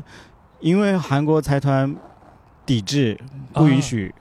不希望他进来，因为韩国有自己的品牌的乐园，嗯乐天呀，有大型的游乐园然后有爱宝乐园，有乐天世界，就是其实迪士尼是曾经在韩国考察，而且是一度有要谈成了，然后当时候他们是在就是甚至在那个迪士尼集团在仁川看了一块地，是想要做预备做韩国迪士尼的开发的，嗯。可是后来在韩国的那个大几个有经营大型游乐园生意的财团，非常的禁止，加上开发这些大型的那个游乐园需要当地的劳工参与建工程建设，很那个工程很多工程公司、建设公司也不想要接这样的生意，因为他们觉得不知道他们会怎么对待我们韩国劳工，哦是不是合理的，嗯是不是那个正按照我们韩国的工作方式去运作的。所以最近的那个就是丹麦乐园，去年还在疫情疫情的时候，丹麦乐园在韩国开开幕了。嗯可是韩国的乐高乐园现在开幕至今将近有一年吧，如果没记错的话，没什么人气。嗯，上海的韩乐高乐园即将开幕，乐高乐园不要来找我。但是韩国乐高乐园到现在没什么名气人气，而且大家也没有觉得要去的必要。嗯虽然乐高玩具在韩国也很受欢迎，可是乐高乐园用韩语说就是“农木一상해요”， 就是很奇怪的东西。，OK，嗯，而且也传就是韩国新闻也传出他们拖欠很多，的确发生了拖欠韩国工人就是薪水的事情，然后发生了好几起抗议事件，嗯。所以迪士尼可以在韩国做流媒体、做串流媒体，开设 Disney Plus，嗯，可以投资韩资，呃，韩剧、韩影，但是迪士尼没有办法在韩国开韩国版迪士迪士尼乐园，到目前为止不能落地。可能性也几乎是零。所以嗯。韩国还是对本土文化或者本土商业有很强的一个保护措施的。没错，啊，你还给我提了一个概念，叫做“深土不二”，对吗？嗯我其实第一次看到你这个提纲的时候，我看的是“绅士不二”，士兵的士。嗯，什么是深深土不二呢？深土不二其实是源自那个，其实是佛原本是佛家用语，嗯但是一九六零年代的时候，那个韩国的农协，呃，他们其实当时候是为了要提倡韩国人要多吃自己的啊，国产农产品，对这个我以前也看过好多的新闻，就是嗯有关于这个呃种萝卜的专业户，还有这个养牛的专业户，嗯，都会到韩国的这个政府前头会有很多的集会，嗯，就是要保护他们自己的这种产业。对，嗯，他们的农产品、水产品，然后畜产品，然后所以从六零年代开始，他们有一个，其实在朝鲜时代就有了，就是有一个生土不二的概念，嗯就是生就是其实呃。就是浅白的理解，就是指身体；嗯土就是指成长的土地、成长的环境。就是意思就是说，你的身体要跟你的成长的土地要保持联系，就是你不能吃异国的食物，嗯因为你不是长在美国的，嗯，所以你为什么要吃美国食物呢？炸鸡算异国食物吗但是这个鸡是在韩国长大的、啊？OK，韩国吃韩国的那个饲料跟韩国水长，在在在在他们的理解就是强行解释里面是这样的意思啦。嗯所以大部分是这就是为什么为什么韩国人去到杭州亚运的时候，就是运动员还是要去韩餐。除了除了饮食的习惯之外，是因为他们觉得韩国人就要吃韩国菜，嗯然后而不是要去吃什么德国菜、欧、嗯欧洲菜，就是因为他们有就是深受这个生土不二的概念影响，所以你下次如果去到美国的时候。或者其他听众听友去到美国的时候，你就会发现为什么在外国的韩国超市里面，连韩国大米都要卖，嗯然后韩国的那个麦芽就是面粉都要卖，原因是因为就是因为这个，虽然他们的就是移是是他他其实是心理移民过去了，嗯但是他身体还是韩国人，所以他们要习惯性的吃。呃，所谓的韩国食物，嗯就是朝鲜半岛出产的东西，嗯，把泡面代购就可以了，不用那么麻烦。也是啊，也是，也是。嗯还有一点就是，这次我们来的时候，我们今天就把饮食这一趴提前往前提一下啊。嗯，你就提醒我说，韩国是没有早餐店的。对啊，对，所以我在街上看见那个“早点”那两个字的时候，绝对不是 绝对不是嗯。是一个误解。嗯，韩国没有，就是韩国没有真正像我们就是中国人那么多、嗯那么丰富的早点或早餐文化。我们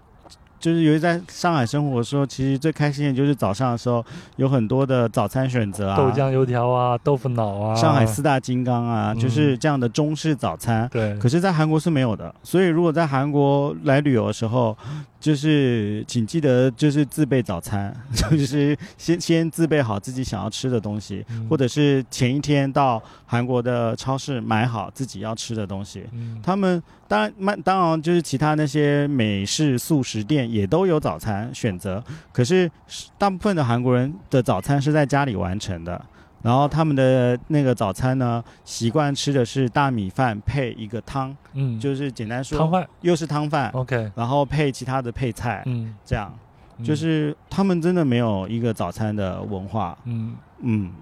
呃，另外一个呢，就是昨天咱们去那个街边，嗯，你说的那个叫做。包装马车其实就是它的路边摊，因为这次来首尔，我的一个心愿就是在路边摊吃顿饭，然后喝口烧酒，对，这已经完成了。啊，这个包装马车这个太形象了。嗯，啊，就像是我们以前那种马车，马车上面有个帐顶的那种篷，车棚一样。对对对对对，嗯。坡张马场，嗯。嗯，韩语说坡张马场，嗯。这也是，可是坡张马场只有晚上的时候才有，白天是没有的。嗯，嗯，所呃而且它也会要比我们在饭馆里边吃的东西要稍微的贵一点点。如果有座位以及卖酒的包装马车的话，嗯呃，菜价是比其他的餐馆要稍微贵一点点的，嗯因为它背后有就是有很多费用要交。啊，嗯这个费用是一个灰色的费用吗？还是向政府交纳的一些税金什么的？呃，大部分已经就是变白色费用，啊但是早期的时候就是呃那个背后其实是有一些黑道在管理的，所以嗯。呃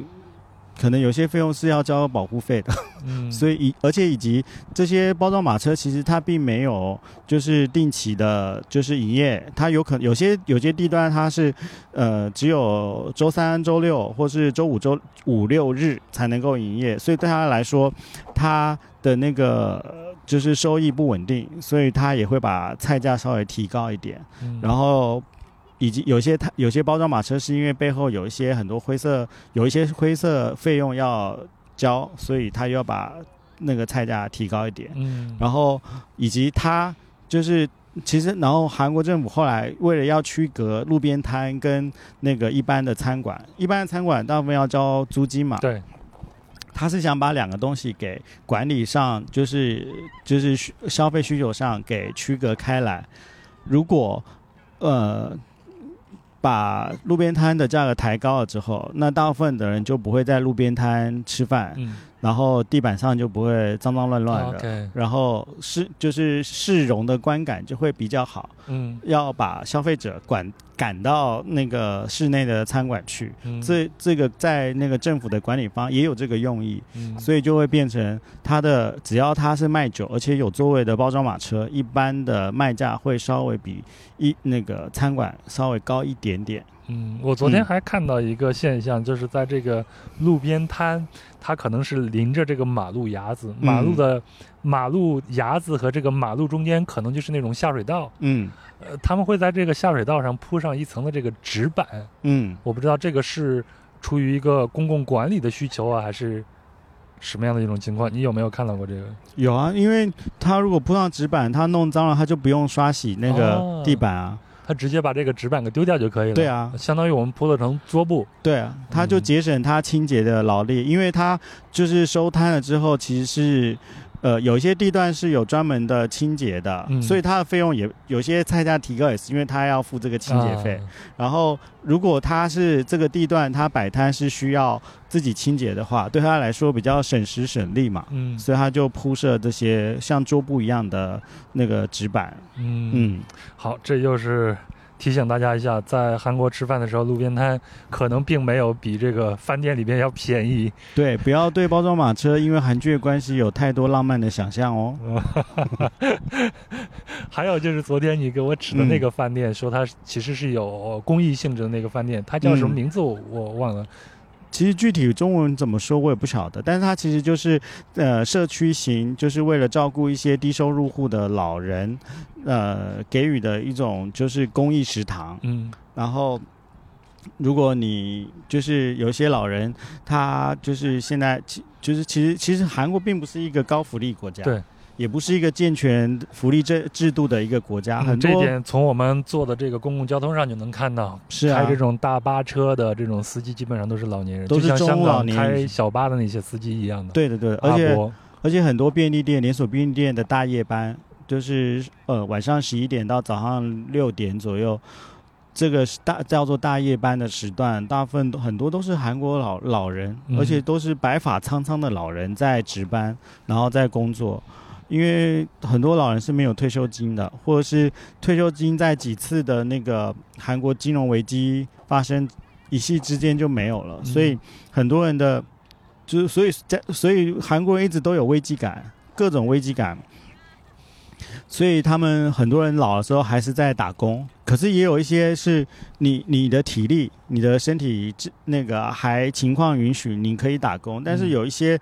到七十岁，可能他身体就不太行的老人，那他怎么办呢？他没有能力打工，没有体力打工，就是他就只能靠一些就是社会的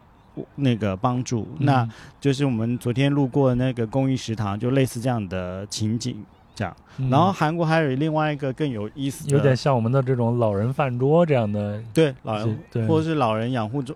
不不是养护中，就是老人食堂。对对对，嗯。社区食堂啊里边会给这样的一些优惠，但是这个普通人也可以进去吃，也可以，它也是可以正常消只是价格费。不，一样。因为用餐时段你走进去，大部分看到都是老人在用餐，嗯所以你也不太会，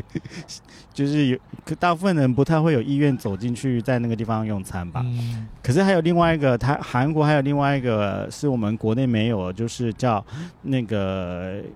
Kisanim 食堂，嗯就是司机食堂。啊，司机食堂。就是它这个司机食堂是几乎是二十四小时营业的，嗯然后一般我们消费者、游客你都可以进去用餐，正常消费都可以的，没有问题。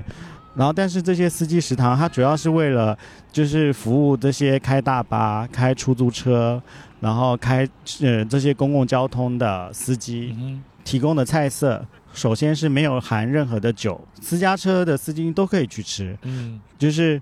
呃能够确保自己嗯吃到就是不会含酒类的食物，嗯。所以你在路上被临检酒驾查酒驾的时候，你不会被查出来酒驾。的，然后这个司机食堂还有另外一个特色就是不会提供容易胀气的食物。啊 OK，那样会让你就是会司机更很容易昏昏欲睡一点。，对，或者是或者是司机你开车开开，如果容易想要上大号，嗯，这就是一个很麻烦的事对情。排气啊什么的这些。对，就是这是他们我觉得韩国人的哦，这个好细致啊。很贴心的一个地方。嗯我如果我没记错的话，有些司机食堂是不会卖、不会提供任何含乳酸菌的饮料，嗯像养乐多啊那些就是帮助消化的东西是没有的。嗯，如果有兴趣的话，到韩国旅游的时候可以去体验一把，没有问题。嗯但是他，而且有些他司机司机食堂的菜色真的很好，尤其是半夜的时候，嗯而且还可以听听，如果能听懂韩语，还可以听听那些司机在交流什么，超级好玩。昨天晚上我们去吃参鸡汤的时候，嗯你嗯，已经说了，旁边那些呃大叔们都在聊政治了。哦，对啊，对啊，对啊，各种，这不这不是不是中年直男大叔的习惯嘛？聚会习惯就是聊各种国家大事，虽然他没有，虽然他的意见没有什么任何影响力。所以这次来首尔呢，我很满足。首先是我进入到别人的家庭里边，然后我嗯在家、别人家里边住，嗯，看到他的日常饮食，也就是嗯泡菜呀、米饭呀这些。嗯然后出去呢，我我也吃到这个路边摊、嗯啊，也吃到了参参鸡汤。嗯，今天晚上还要去你的干爹干妈家去吃饭对，啊，所以我很期待。晚上要吃酱蟹，嗯，下次来可能你还会再带我去吃什么吗？你自己还有别的啊，嗯，还有别的，比如呢？呃，下次再期待。呃，嗯，先不跟你说。好，嗯，还有的话是昨天咱们路过了你的以前工作过的地方，工作和嗯战斗过的地方。你说你在那儿曾经有一个小小的位置，工位，对吧？嗯？你们原来在工作的时候都是来自于全世界报道亚洲或者报道韩国的这些啊、嗯记者们，嗯他们身上有没有发生过一些你觉得值得分享的故事呢？嗯，有有，但其实呃，我先说，其实大当呃我还在韩国工作的做新闻工作的时候，嗯其实驻韩的世界记者其实数量并不多，嗯其实最多的是来自中国大陆内地的记者，嗯，就是大陆的记者，就是数量是最多的。可以说，可以这样说吗？就是首尔可能不是他们报道亚洲新闻的一个集散的地。最重要的站，大部嗯分的韩国新闻在外媒，在那个国际媒体上嗯或是有关注国际新闻的媒体，大部分都是把这波的人力是放给东京站的嗯记者东兼任。京站或者香港站或者北京站这样子。对，然后这也是韩国人很讨厌的地方，嗯因为从韩国朝鲜时代，就是那个很多的驻朝鲜大使其实都是驻日本大使兼任的，或是啊驻中国大使兼任的。嗯这也是韩国很很不爽的一点。然后，可所以所以我觉得又又回应到你上上一期你问我问题，就是在韩国怎么打入他们的圈子。嗯，我觉得可能也是因为跟这个工作身份有关系，他们觉得你真的就住在这里了，而且你真的学了这个韩语嗯，可以跟他们简单交流。我不敢说可以全然交流，但是他们会觉得好像有一种被尊重的感觉，嗯就是有，而终于有外外面的人想要愿意理解他们。虽然一嗯开始他们也觉得我很奇怪。你来干嘛？就是韩国有什么新闻，有什么好了解？可是当有人这就是很认真在处理他们的话题议题的时候，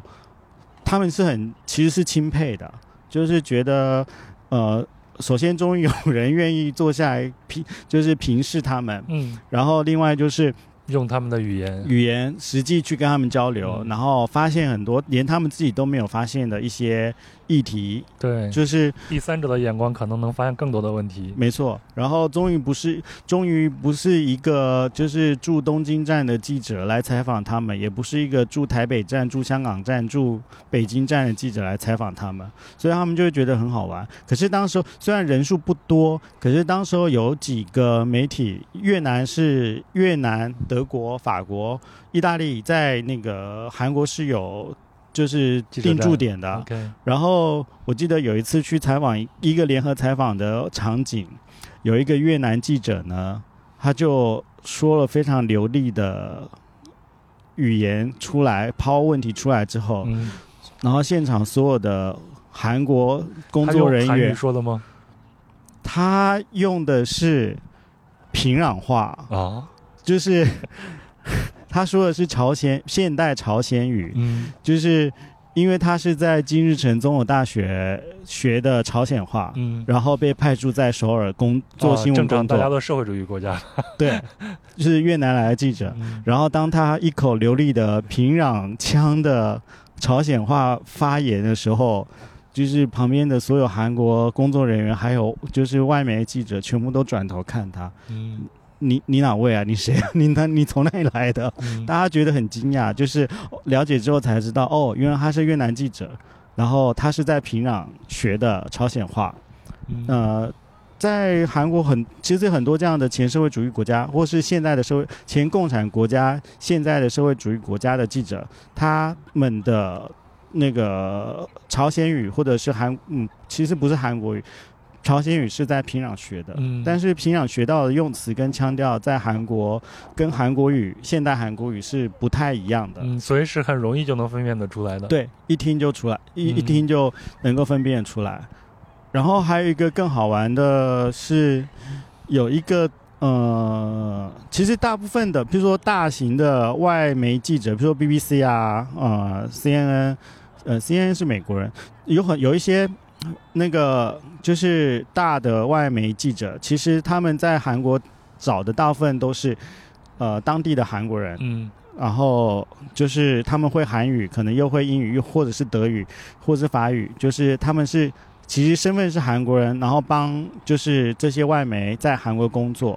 然后实际是那个语那个媒那个媒体的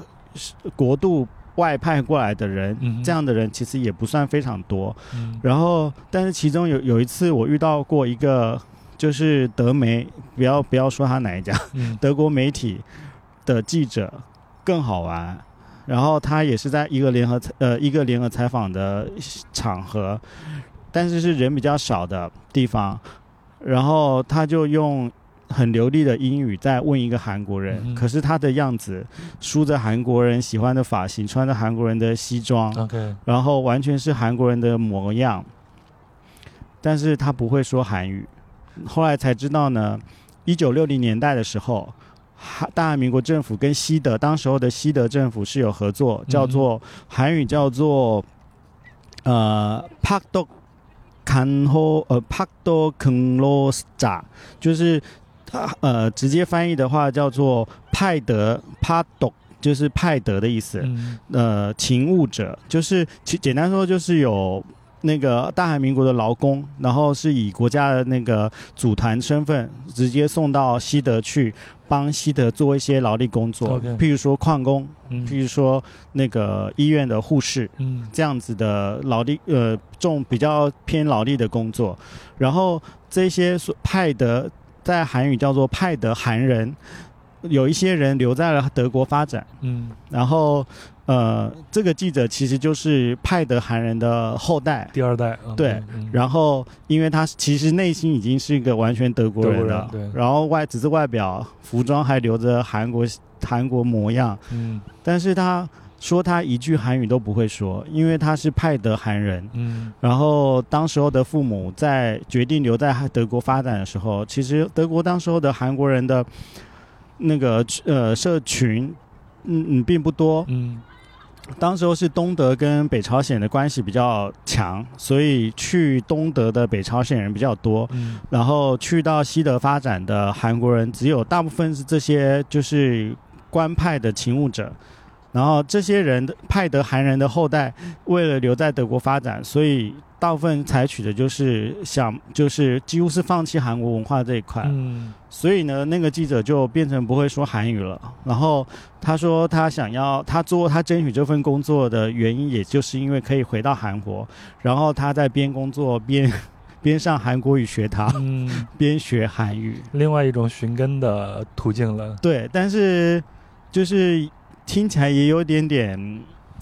难过，嗯 就是因为这样的嗯命运安排，然后变成他不会韩语，然后他觉得很遗憾，很遗憾，很遗憾。嗯。嗯呃，前头我其实我们也提到过，说现在其实，在全世界各地啊，你像我去的那种南美很偏远的地方，嗯都能看到韩国人的这种身影。嗯嗯、我可以猜一下他们出去的这种原因啊，嗯有的可能就是出于个人发展，对吗？嗯因为国呃，另外一些呢，是不是也是要逃离韩国的这样的一种环境出去的？比如像韩国也确实太卷了，这个大家都知道，对对吧？对，就跟您那个你你上次跟我聊那个今年的釜山影展、釜山电影节的那个开幕片，就是我讨讨厌的韩国，对，这个是到新西兰去了，对，这呃，我先说这个片名的中文翻译不太好，嗯。它的韩语的原意是那个韩国西罗索，那个西罗索应该要翻译成呃，我讨厌韩国，所以呢，就是后面是啊有一个，对，它并不是它并不是一个那个简单的表述句，说嗯我讨厌韩国而已，所以哦，嗯加上后面这个所以的，它的含义就更丰富了。对他其实是想要那个片我看了，就是我我他其实是想要表达是在韩国发展就是内部这么卷的情况之下，就是呃我是就是这个故事的主人公他想要逃离韩国这一切高压的行为，然后去到新西兰寻求一个新的发展。嗯嗯，有很多就是移民选择移民到南美到纽澳的地方的韩国人，的确是出于这样的自己的自我考虑。嗯，是没错的，所以才有那个那个电影的那个作品。嗯，嗯那呃，我们可以稍微的剧透一下，我其实也挺感兴趣的。嗯，最后那个所以呢，嗯他又表现了什么？前头那一段很容易理解啊。所以呢，他觉得他嗯想去新西兰发展，然后去了发新西兰发展之后，呃，有找到有达成他逃离韩国的愿望吗？这是一个问号。嗯。如如果想知道这个问题的话，就看电影吧看电影。呃，嗯我也很想知道。嗯，所以对某一些韩国人来说，他们也是有很多的离散情节的。对，嗯就是又想逃，就是其实又想逃，可是又不敢逃。其实他们自己对这个国度又爱又恨，嗯就是充满了各种矛盾。最后，最后就是，如果我我还想要跟重要者的听友，嗯或者是非重要者的听友能听到的话更好，就是呃，以上我所有的分享都是来自于我主观的经验，嗯以及跟我的我的哥哥杨他的交流中所产生的这些主观想法、主观意见的分享。我我希望大家，嗯、现在社媒很发达，对，我希望所有的听友以及 非听友，嗯，不要让你的对一个国度的喜好嗯被社媒、任何的媒体，包括自媒体，甚至包括壮游者对所决定。对对，对希望你的对一个国度的喜好是来自于你自己的亲自体验的主观感受是。是，嗯，甚至是你讨厌某一个地方，讨厌某一个国度，也很一定要也要来自。于你自己。对，而不是听只是片面的听闻，就是我的诉说，或者是重要者的其中一期节目，或者是别的媒体的节目，然后你就轻易的把自己的喜好，就是加注在这些呃只言片语当中。嗯。我希望的是分享这些的用意，主要是希望激起大家对于我们一个又近又远的邻居韩国多一点的好奇。对，有了这个好奇，有了这个线索，你自己再去探索它。对哪怕你是亲自过来走一走、看一看，对或者你去看更多的资料，对，这样都可以。对，嗯，因为这个世界，这个地球是没有标准答案的。是。千万不要把你的喜好呃建立在任何的媒体上。行，那咱接下来咱们去进行下一场探索，就是去你的干爹干妈家，咱们吃完回家，，拜拜。回家。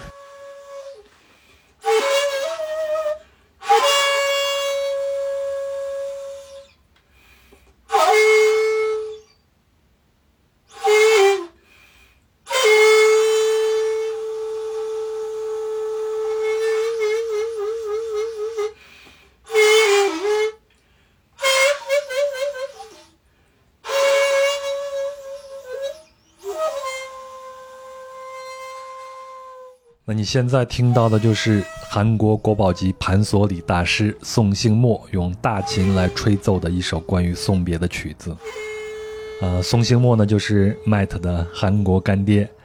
哎，关于他们俩人超乎友谊的故事呢，呃，在第一百四十六期节目台媒记者朱涵杂忆中也讲过了。呃，我们结束了在汉江边的这个录音以后呢，就一起去到了呃宋兴墨先生的家里边，我们也受到了干爹干妈热情的招待，痛痛快快的吃了家常菜。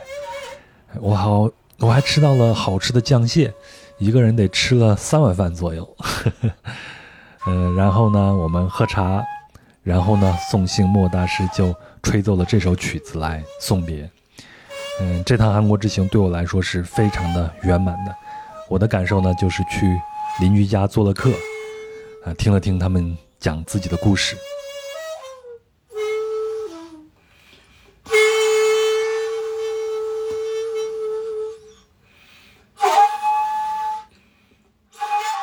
对了，吹奏用的大琴呢，就类似于我们的长笛。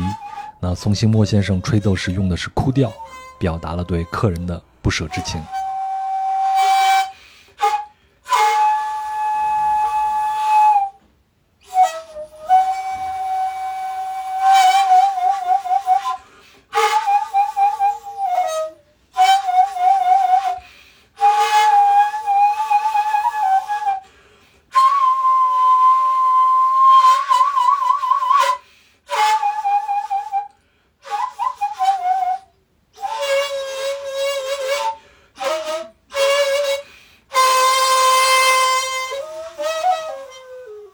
如果您对本期节目有什么想说的、想聊的，欢迎在评论区里边留言。那我们在节目里边提到的相关的细节图片呢，都会在公众号“壮游者”的文章里边展示，